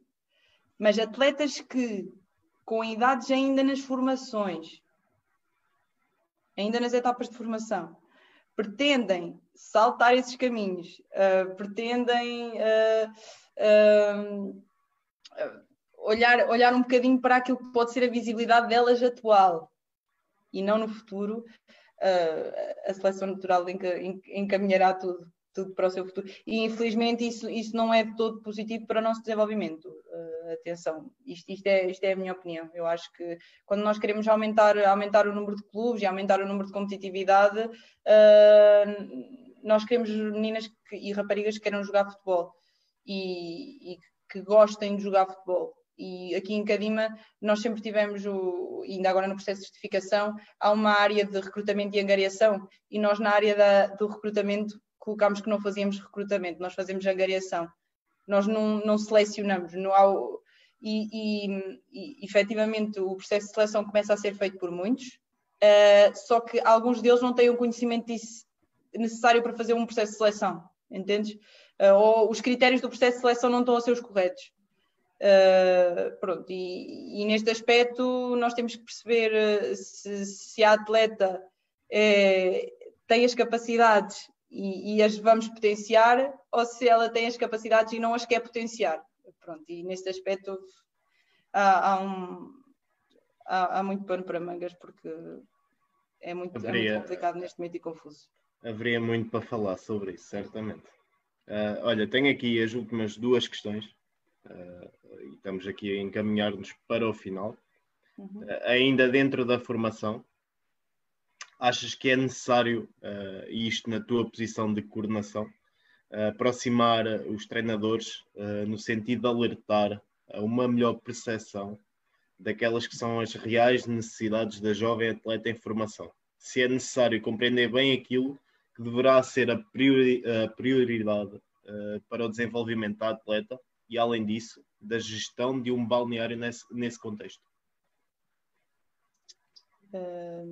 Eu acho que é essencial uh, haver, haver um trabalho de equipa, haver uh, um, um, coordenador ou um gestor, ou o que, quer que, o que quer que lhe queiramos chamar, em relação ao trabalho que é feito com as atletas. Uh, porque um, eu não posso chegar à segunda-feira e fazer uh, o que decidi há 10 minutos atrás. Eu não posso chegar à quarta-feira e pensar, ah, na segunda-feira fiz isto, hoje vou fazer uma coisa diferente. Uh, pronto, e, e, eu não tinha essa percepção, mas uh, quando, quando estive no curso de treinadores e percebi que havia pessoas com muita experiência que faziam isso, eu percebi que, que, que, hum, que as coisas não estavam, não estavam assim, assim tão, longe, tão longe de nós conseguirmos lá chegar. E há, há um acompanhamento que para mim é obrigatório com, com, a, com a Beatriz e com a Sandra neste aspecto. Uh, eu disse que eu passava horas com elas, às vezes ao domingo, a falar sobre, sobre a semana anterior. E, e o, o planeamento do treino, o planeamento da época, uh, eu, eu, neste momento, eu, o professor Vasco Vaz da, da, da FCDEF uh, deu-nos planeamento e periodização, ele é do hockey, e ele falava muitas vezes assim: isto agora é só periodização tática o professor Vitor Frades, um, uh, ah, e, e, falava muito microciclo, macrociclo, já não há macrociclos. Uh, e depois eu, eu, eu, tive uma experiência engraçada, porque eu estive na natação e fiz desporto de opção de natação, não fiz de futebol. Uh, eu, eu, eu, porque eu tenho um background um bocadinho grande na natação, uh, aqui, desde pronto, no início da, da, da, minha, da, minha, da minha veia atleta. E, e na natação, eles têm uma coisa muito interessante, uh, que, que é, existem muitos macrociclos ao longo da época, porque o objetivo deles é chegar à prova principal, que normalmente será, por exemplo, imagina, tens um macrociclo de preparação para o, os nacionais que ocorrem em dezembro, depois tens o outro para, para os torneios inter, intercalares e depois tens uh, os finais em, em junho. E como nós sabemos, e eu uso, eu, eu no treino ali em Cadima estou constantemente a dizer isto às atletas, e agora até temos uma atleta que veio da natação, assim, só para, só para ajudar, e mesmo com os rapazes eu também dizia muitas vezes, eu via muitas vezes as atletas a queixarem-se de três treinos por semana, quatro treinos por semana, e eu virava-me e, só dizia assim às júniores, oh Carolina, quantos dias é que tu treinavas de natação? com 15 anos, com 14 anos, com, com um rigor de treino, de fazer bidiários três vezes por semana, de acordar uh, e, e, ir treinar e ir treinar e ter carga e volume, carga e volume e carga e volume. E, e nós na, no futebol não, não, temos, não temos essas rotinas, nem, nem temos muito, muito essa rotina de planeamento. E, e desde, desde que eu cheguei agora com a Beatriz, nós temos, temos, temos, temos um planeamento muito, muito do género, que é nós olhamos um bocadinho para aquilo que foi a semana que passou, olhamos para a próxima competição e preparamos. Competição, preparamos, competição, preparamos, temos pausa, percebemos o que é que é preciso trabalhar. E nesse, nesses momentos de pausa que no futebol feminino acontecem muito e muito por motivos de seleções nacionais, etc., um, tu tens duas, três semanas em que tu consegues perceber ali coisas que tu uh, não precisas estar a preparar nenhuma competição e que precisas trabalhar ali nos grupos. Uh, e, e, neste momento é muito importante nós percebermos quem temos à nossa frente uh, e às vezes subdividir o grupo, porque muitas das vezes isso é preciso e então no feminino aquilo que nós dizemos de haver atletas que têm não sei quantos anos de formação e haver atletas sem formação, ok, eu quando cheguei eu tinha desde sub-19 a sub-13 e eu dividia-as assim mais ou menos pelo nível e, e, e, introduzindo as coisas aos poucos. E fazia muitos jogos reduzidos, jogos reduzidos, jogos reduzidos uh, para tentar uh, uh, ir aos princípios assim num, numa parte micro. E, e, acho que é importante no futebol feminino esse continuar a ser o caminho porque nós precisamos de perceber quem temos à nossa frente e enquanto nós não, não, não, não estagnarmos um bocadinho e continuarmos em crescimento uh, sempre linear, nós precisamos de perceber uh, as atletas que temos, as equipas que temos, o que é que precisa de ser trabalhado, uh, aquilo que elas têm que evoluir, aquilo que é preciso no futebol sénior e aquilo que elas ainda não têm nem, nem lá perto. Pronto. Por exemplo, e, e isto só, só aqui um exemplo de capacidade, de, de uma capacidade técnica.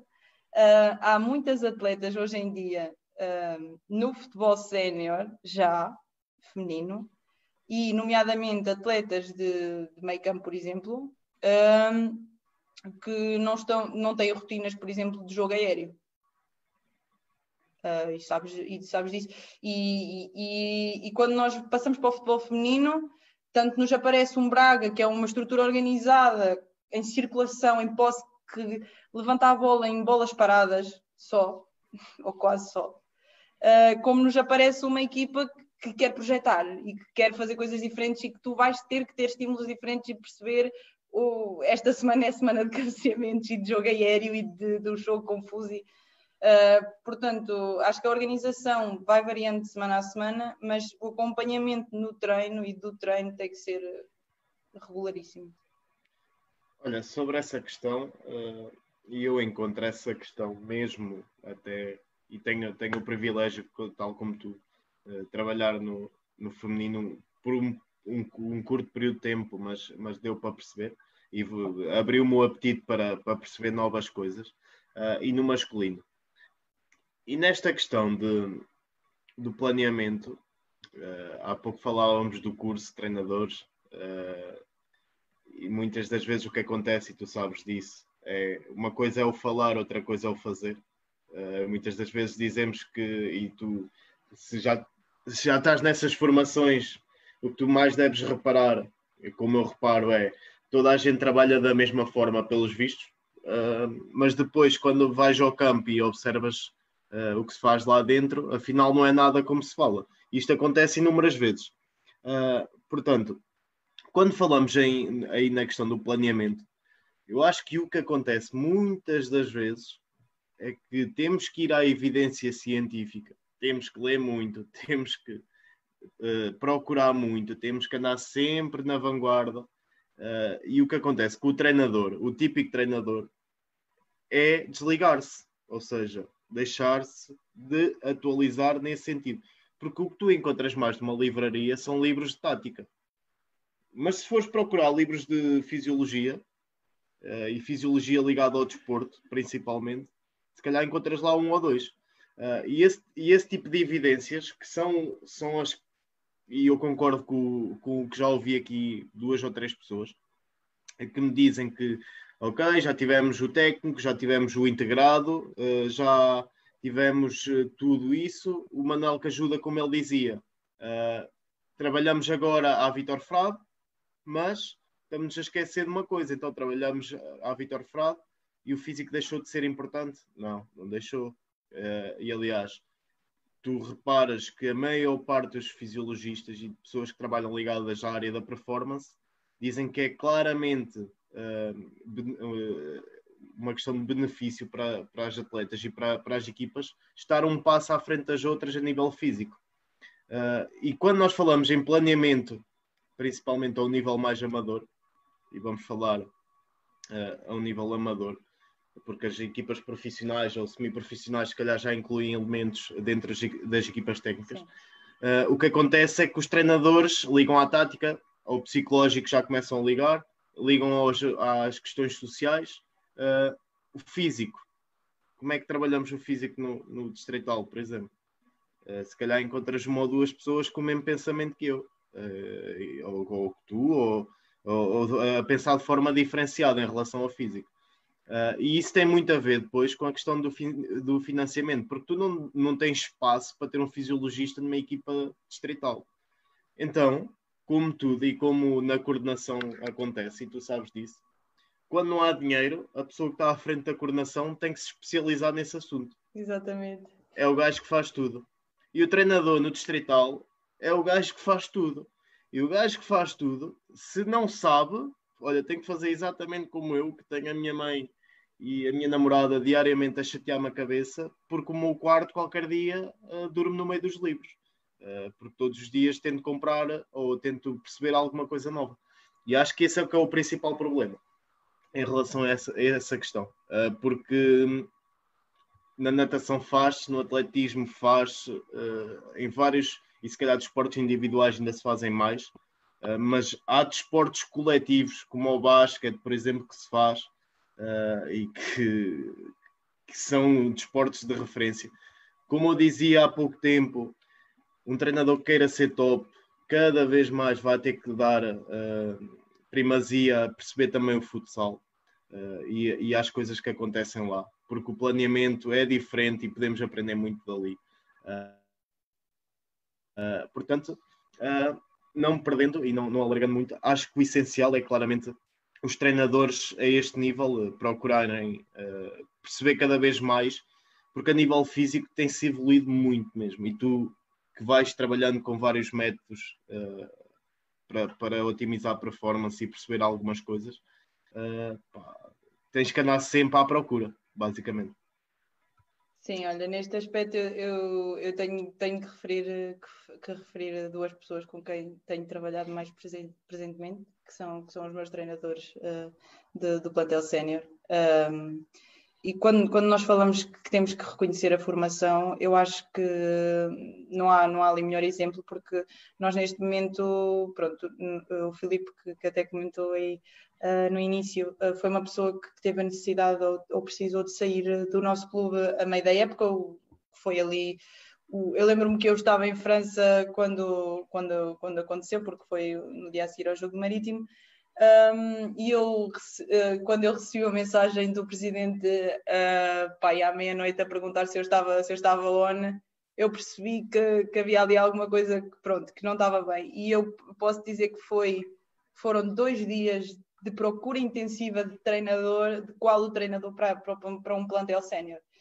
E Entretanto, surge ali, surgem ali dois nomes que eu desconhecia totalmente uh, e, e, que foram uma, uma, excelente surpresa quando cheguei.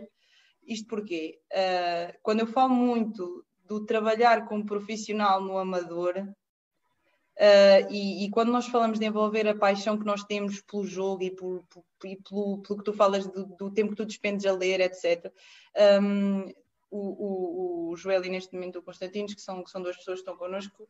Uh, o Joel uh, é chileno e veio, veio para, para, para Coimbra tirar o, o doutoramento. Uh, e o Constantino é uma pessoa que está também ligada à Associação Académica de Coimbra e que, e que é, sonha muito ser profissional de, de, futebol. Ele é grego e, e, lá também já tinha alguma experiência, teve, teve ligações com o Sporting e com criação de escolas lá na Grécia e eu achei muito interessante quando cheguei e percebi uh, que eles estavam a implementar no treino um, metodologias com, como, por exemplo, a utilização dos GPS no treino uh, e no jogo, uh, perce o percebermos a forma como as atletas estavam a treinar, a utilização do cardiofrequencímetro, a utilização de, de, da parte da componente física. E, e tenho, tinha que falar no João porque ele é chileno e, uh, como nós sabemos, na América do Sul, uh, uh, ou na América do Sul, o futebol ainda é muito olhado para as capacidades físicas. E, e, e, e muitas das vezes, às vezes, o Joel vinha e falávamos de, de capacidades físicas e, de outras coisas, e é importante nós percebermos que no futebol feminino isso ainda pode fazer muita diferença no, nos patamares superiores mesmo, mesmo, uh, mesmo as atletas precisando de formação, precisando de técnico-tática, precisando muito daquilo que é o jogo. Uh, as atletas precisam muito do jogo, mas a parte analítica não se pode esquecer. E uh, foste a uma coisa que eu pensava muito quando nós estávamos no curso, e nas, não, não só na universidade, mas também no curso de treinadores que era, começavam a falar, uh, ok, então, mas uh, vamos trabalhar o específico, não vamos trabalhar o analítico, temos de trabalhar as coisas específicas e envolver tudo. Um, pronto, falava, falávamos muito, muito disto, como é que. E eu, comecei, eu só pensava assim, ok, eu só tenho, dois, só tenho três treinos e na altura eu não tinha luz, tinha dois treinos. Uh, e pensava assim, ok, como é que eu consigo implementar isto tudo em dois treinos semanais, em três treinos semanais no futebol feminino, que, é, que era uma realidade e que continua a ser em muitos clubes. Uh, e, e tu pensas assim, ok, agora não posso trabalhar as capacidades físicas, vou ter que trabalhar aquilo que, a forma como eu quero jogar. Uh, só que depois, se tu trabalhar só a forma como tu queres jogar, uh, as coisas não funcionam. E nisto eu, eu, tenho uma pessoa que também me marcou muito, que, que, que, é o Mr. Bruno Domingos, uh, que não sei se tu conheces. Um, pronto, Mister... treinador. Exatamente, pronto. O Bruno é, é, uma pessoa que vive muito o futebol e em termos uh, técnico-táticos de posicionamento, ele tinha uma exigência suprema. Uh, ao ponto de dois em dois minutos nós estarmos a parar o treino para corrigir contenções, coberturas, contenções, coberturas, uh, o trabalho de meinhos, uh, eu acho que ele fez o, o trabalho para nós aprendermos uh, o, os princípios durante para aí três ou quatro meses seguidos, quando nós já estávamos em competição e tudo. Um, e depois chegamos ao fim da época, descemos divisão. E depois temos que avaliar e temos que perceber o que é que aconteceu. O que é que aconteceu para nós descemos divisão, porque. E, e às vezes eu pensava muito, se calhar foi das épocas em que eu mais aprendi no treino, porque falei muito do jogo e da forma como eu me tenho que comportar, olhei para o jogo mas depois eu estava a jogar contra o Estoril, que tinha uma central que gostava e adorava de meter a bola em profundidade, e eu era lateral e estava uh, ali a, fechar os dois corredores. E quando ela virava ao jogo, eu não tinha capacidade física para, para acompanhar a atleta em velocidade, que, já estava a dar largura máxima há muito tempo e que eu já sabia que isso ia acontecer. Eu discutia muitas vezes isto com o Bruno, do género, mas ela está a dar largura, nunca mais eu vou apanhar. E, e, uma, uma, uma, coisa é certa, nós aprendemos muito daquilo que era o jogo, mas faltou-nos a parte da capacidade física. Nós não, não conseguíamos acompanhar nenhum ritmo competitivo. E isto tem que andar sempre na balança e nós temos que saber eh, mixar as coisas. É basicamente por aí. Que, portanto, eu tenho 26. Se eu disser que há 13 anos atrás 12, 13, 12 anos, vá, 12 anos, o Bruno já trabalhava em triângulos e losangos e parava o treino e, e parava outra vez e parava e parava e nós andávamos ali feitos bonecos de um lado para o outro. E então e... rapazes, e então rapazes explicar isso, se as raparigas já, já, já estavam. Nós habituadíssimos só ao jogo, ao jogo, ao jogo e chegar ali e tipo estares um centímetro fora da posição e ele não, não é, não é ali, é um centímetro ali. Opa, pronto, é, são pessoas como ele que, que me aguçaram o, o apetite para, para ser treinador Sim. também, porque ensinou muito do jogo. Sim. Olha, chegamos à nossa última questão. Uh, vamos falar aqui de projetos de futuro. Até onde é que poderá crescer o estatuto da mulher dentro do futebol? Tal como na vida real, a mulher acrescenta organização, métodos e responsabilidade. Isto foi uma puxadela que eu dei. É. Uh, sentem que podem ajudar nesse crescimento enquanto dirigentes? Uh, olha, para, para, para baixar a tua puxadela, eu digo que aquilo que eu disse há pouco de achar que, que as mulheres não devem ser inferiores nem superiores ao homem, uh, eu, eu sou muito assim. Eu, eu olho para a nossa capacidade de trabalho, não, não olho muito para, para isso. Uh, eu sei que a posição, e tal como a Joana referiu, da mulher está, está ainda a largos passos de chegar à, àquilo, que é, àquilo que é a posição do homem no desporto. Uh, e nisto, o exemplo de, de, ter, de sermos poucas no, no, curso e de sermos poucas no, nas formações e de sermos poucas em muitos aspectos um, uh, está implícito.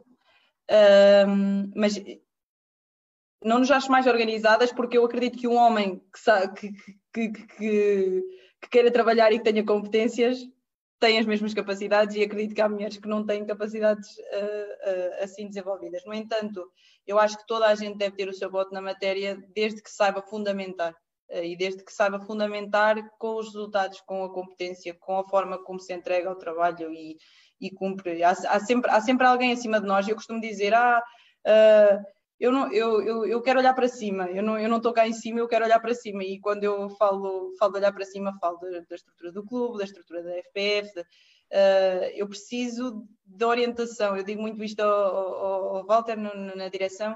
Eu preciso de orientação para trabalhar e todos nós precisamos de um guia e de um, de um rumo. Uh, mas eu acredito que tanto no feminino como no masculino nós ainda temos muito para crescer. Uh, e a forma como eu olho o jogo, a forma como tu olhas o jogo, e, isso, isso que estava já há pouco a falar, de termos de estar sempre uh, a aprender. Uh, a forma como nós olhamos as coisas agora não é a forma como nós vamos olhar daqui a 10 anos. O futebol feminino vai evoluir e a forma como eu olho o futebol misto agora, se calhar não é a forma como eu olho o futebol misto daqui a 10 anos, quando já tivermos imensos escalões e competições e oportunidades para as raparigas e isto vai ser tudo um crescimento gradual e muitas das vezes eu, eu acho que, que na maioria dos casos eu estou sempre perdida. Se me perguntarem se eu estou orientada, eu vou dizer não faço ideia o que é que. Não sei bem onde é que ando, mas ando por aqui e sei mais ou menos que quero chegar ali, mas a longo prazo uh, custa-me sempre, custa sempre olhar. Uh, eu acho, acho que é muito importante as formações, acho que o, o nível 1 foi importante para nós e tu percebes isso quando a federação exige uh, isso. Uh, e há uma coisa também importante uh, que a federação exige que eu não referi, que é o coordenador tem que ter o nível 2. e por isso é que eu o quero tirar na próxima época, ou assim que for possível, e, e quanto mais formação melhor, e, e, só assim é que nós vamos crescer e ser reconhecidos. E também, e atenção, porque só fazermos formações e, e, ao irmos para esses meios é que nós contactamos com pessoas e conseguimos criar uma, uma rede de contactos um, que, que, nos faz ter mais e mais oportunidades, porque se nós ficarmos no nosso lugar, se nós trabalharmos na nossa sombra, se andarmos, nós podemos fazer o melhor trabalho do mundo, mas se ele não for reconhecido, nós não vamos conseguir crescer. E vai ser muito por aí. Olha, sem dúvida, e acho que acrescentaste tudo uh, e disseste tudo muito bem, e estamos juntos aí nessa questão do, do nível 2, não é? Uh, acrescentar aqui algumas coisas, temos uma ou duas questões só do público que eu deixei para o final. Uh, penso que o teu presidente há pouco veio aqui falar. Uh, boa noite. Deixou aqui uma, três observações, vá. Uh, nesse jogo que tu falavas não foi expulso, diz que foi só uma chamada de atenção. Um, depois uh, diz que as equipas da formação do, do Cadima já têm apenas treinadoras no comando uh, e que na BPI o grande entrave uh, são treinadoras com nível 2, mas deve faltar pouco. Pronto, isto foi, foi o comentário dele há pouco. É verdade. Uh, depois temos aqui duas questões que eu deixei para o final, do Tiago Costa e do Vitor Neves. No, vou deixar o Vitor Neves para o fim porque é, é pessoal. Uh, no Tiago Costa uh, fala sobre agentes desportivos, não sei se queres tocar nesse ponto. Uh, porque ele pergunta se não estarão uh, a matar o futebol feminino nos escalões inferiores em Portugal. Uh, olha, eu. eu queres, queres chutar para canto ou queres. Não, eu agora gostava que tu amanhã voltasses a, a, a fazer o direito com a Estrela e com a de Loja e eu dizia a toda a gente para ir ver, porque eu só queria que toda a gente tivesse visto aquele direito, porque as pessoas não sabem onde, onde, estão, onde estão a inserir, as pessoas não têm noção. E aquilo que ela falou dos freelancers e dos agentes e dos verdadeiros.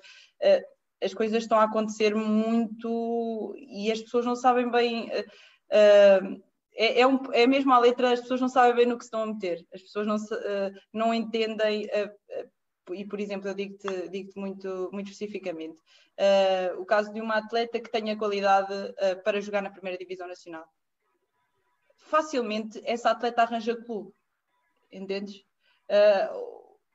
se é difícil para ela decidir depois e precisava de ajuda e de apoio, eu percebo, porque às vezes há atletas que começam a ter muitas opções mas se essa atleta precisava de, de, de, de dar benefício a outra pessoa pelo seu trabalho e pelo seu percurso, depende do trabalho que é feito, estás a perceber? Porque eu, eu percebi pela, pelo, pelo, pelas palavras da estrela e por, por aquilo que é feito que existem mesmo muitos tipos de agente e muitos tipos de pessoas a entrar no futebol feminino.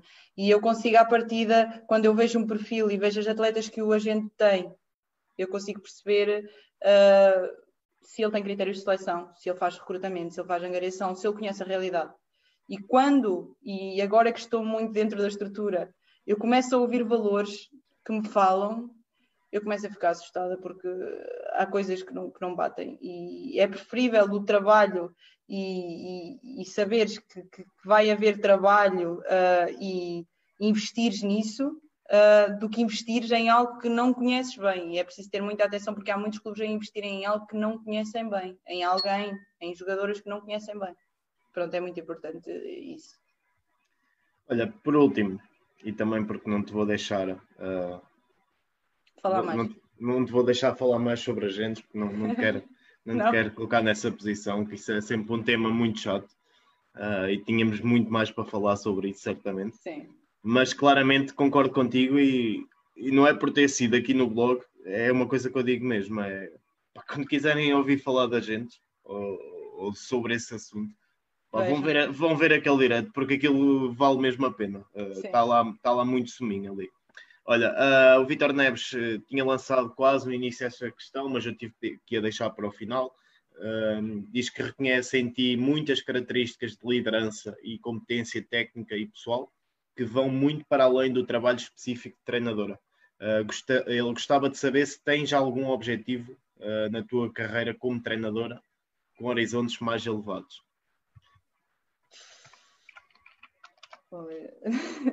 Primeiro agradecer uh, a ele, ao Vitor, que eu acompanho também o trabalho que ele, que ele, tem, que ele tem realizado. e, e depois dizer que, que, o futuro é um bocado incerto. Eu, eh, em, em relação, em relação a, perspectivas futuras, uh, enquanto eu, eu não terminar o doutoramento, eu não, não abandono Coimbra uh, e depois do doutoramento logo se vê o que é que virá, uh, porque nós sabemos bem como é que é o progredir estudos e parece que não paramos mais de estudar e não largamos mais na universidade, somos eternos estudantes. mas um, em relação ao treino, eu inicialmente dizia-te que eu, eu, eu, perco muito e um grande amigo que, que está agora no, no Expresso Atlético, que é o Sam, uh, dizia-me dizia antes, antes uh, há, há, há, umas duas semanas ou três, então e para o ano, mas, mas tu queres ser coordenadora ou treinadora? Mas tens, tens de escolher um caminho. E, e, eu penso, eu não sei, porque eu, eu gosto muito de vertentes de ambas as coisas uh, e é sempre, enquanto eu puder andar dentro do campo e fora e conseguir consolidar, uh, uh, eu acho que é o, é o, que eu vou fazer. E em relação às estruturas, o Cadima tem sido sempre a minha casa e acho, acho que, como a Bia disse, a paixão, eu sou um bocado cega pelo clube, sou, sou mesmo, acho, acho, acho que tem muito aporte emocional. Um, no entanto, Uh, como é óbvio, quando nós investimos em formação, uh, uh, e como nós investimos, como eu invisto, como tu investes, como, nós, nós, nós, não só pelo reconhecimento do nosso trabalho, mas também pelos desafios. que, que vamos ter, não é? E, e aí, uh, que, claro que tu terás sempre carinho por clubes que te formam, como pessoa e como, como treinador, como tudo, uh, mas tens que perceber que, que, para evoluir precisas deste estímulo e depois às vezes fazemos as escolhas erradas e aí temos que ser capazes de perceber e de, e de acabar por, por, mudar, de, por mudar de rumo mas uh, como é óbvio o trabalhar num grande eu no outro dia dizia uma, uma amiga do futebol perguntava-me: estás a tirar doutoramento, mas é para ir dar aulas na universidade ou é para ir para, um, para, para a investigação? Uh, e eu, eu, posso dizer que eu tenho um bichinho de, de, de trabalhar na fisiologia num grande clube. Num, uh, pronto, acho, acho, acho que poderia, poderia, poderia passar por aí porque adoro, adoro essa área. Uh, mas tudo dirá, o tempo dirá. Como até agora eu nunca quis fazer nada, porque eu estava no, no, curso, fui para o mestrado, iniciei mestrado, o, o meu professor, que, que, que, se calhar conhece, que é o professor Manuel João, já me estava a meter no doutoramento e do doutoramento surgiram outras oportunidades de ir para fora, por isso uh, acho, acho que as coisas que as coisas e o percurso dirá, não sei. Olha, chegamos aqui ao final e, e vou deixar um comentário uh, que alguém deixou aqui há pouco uh, e que eu achei muito interessante e como tal deixei para o final, da Ana Martinho, oh. uh, em que diz que esta conversa só demonstra que precisamos e devemos ter mais Danielas no futebol feminino, seja a treinar ou a dirigir. A Daniela tem um percurso fantástico e sem dúvida que trabalha muito para levar o futebol feminino a outro patamar. E que, e que orgulho que as pessoas à volta dela sentem, uh, principalmente os que querem ver o Cadima e, claro, o futebol feminino sempre a crescer. A Daniela não só faz parte, como está também a deixar uma grande marca na história do, do clube e no futebol do distrito. Uh, e dou-te parabéns. Uh, acho que não haveria forma é melhor. É minha dupla. o meu primeiro treino de futebol foi com, foi com essa menina. Excelente. Obrigada não haveria forma melhor de, de terminarmos uh, aqui o nosso direto. Levamos, levamos quase três horas, uh, quase três horas de conversa. Como eu expulsei que... a minha família da sala, de momento não sei se eles existem na casa, porque. uh, parece que ainda há pouco estávamos a ver se, se a Rafaela conseguia é. entrar, e parece que foi mesmo há pouquinho. portanto, foram três horas a falar essencialmente de futebol. Uh, dizíamos, estávamos aqui na conversa no chat entre, entre o futebol apoiado, uh, uh, com alguma surpresa, porque três horas a falar de, de futebol com alguém do feminino nem sempre é fácil, nem sempre é fácil.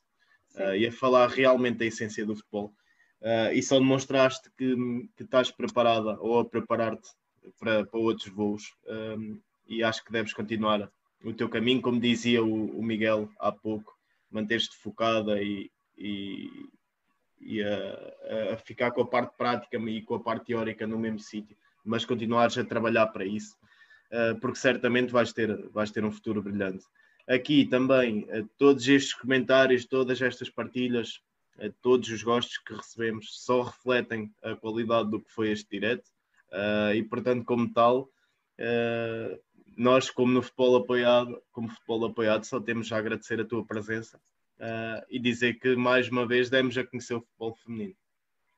Eu, eu é que agradeço o, o teu convite uh, em, em, em, termos pessoais, ao nível pessoal e também ao futebol apoiado e a toda a equipa a oportunidade de falar um bocadinho. Eu acho que é muito importante, e, e aqui com a reestruturação do futebol e com tudo aquilo, uh, os clubes continuarem a ter a palavra e, e os clubes uh, que, que, estão na base da formação e que estão, e que estão uh, um bocadinho na base da história, porque não podemos dar, temos que dar a palavra aos melhores porque temos que olhar para eles e vê-los como uma referência, mas temos que perceber que as dificuldades que existem por baixo para, para depois trabalhar nisso e desenvolver. E, e obrigado a vocês e e ao direto e a quem esteve aí, eu, não, eu estive completamente off de, das redes, por isso não tenho ideia daquilo que, daquilo que foi partilhado, uh, mas, mas acredito que todas as pessoas que falaram uh, e, que, e que falaram de mim, etc., agradeço, agradeço tudo isso. Uh, pessoas como a Júlia, como a Luana, como a Nicole, como a Rita Coutinho, que eu sei que também esteve aí, Uh, são pessoas que me marcaram muito enquanto atleta, enquanto união de grupo, etc. E isso é muito importante para mim. Olha, uh, chegamos ao fim então. Agradecer-te mais uma vez. Uh, dizer uh, que amanhã teremos aqui connosco mais uma vez o futebol feminino, com a Dolores Silva e a Laura Luiz do, do Sporting Clube Braga, a Ana Ruth Rodrigues do Condeixa e a Ana Dias, ex-Condeixa neste momento. Iremos falar um bocadinho do presente e do futuro do futebol feminino. Certamente será uma conversa muito interessante, o guião preparado uh, está mesmo para isso. Uh, portanto, deixo o convite para nos continuarem a acompanhar. Deixo também o convite à Daniela para se juntar no projeto do, do Mega Torneio. Uh, e certamente teremos a oportunidade de falar disso depois. da nossa parte é tudo. Obrigado. Tá? Obrigada eu e boa noite a todos.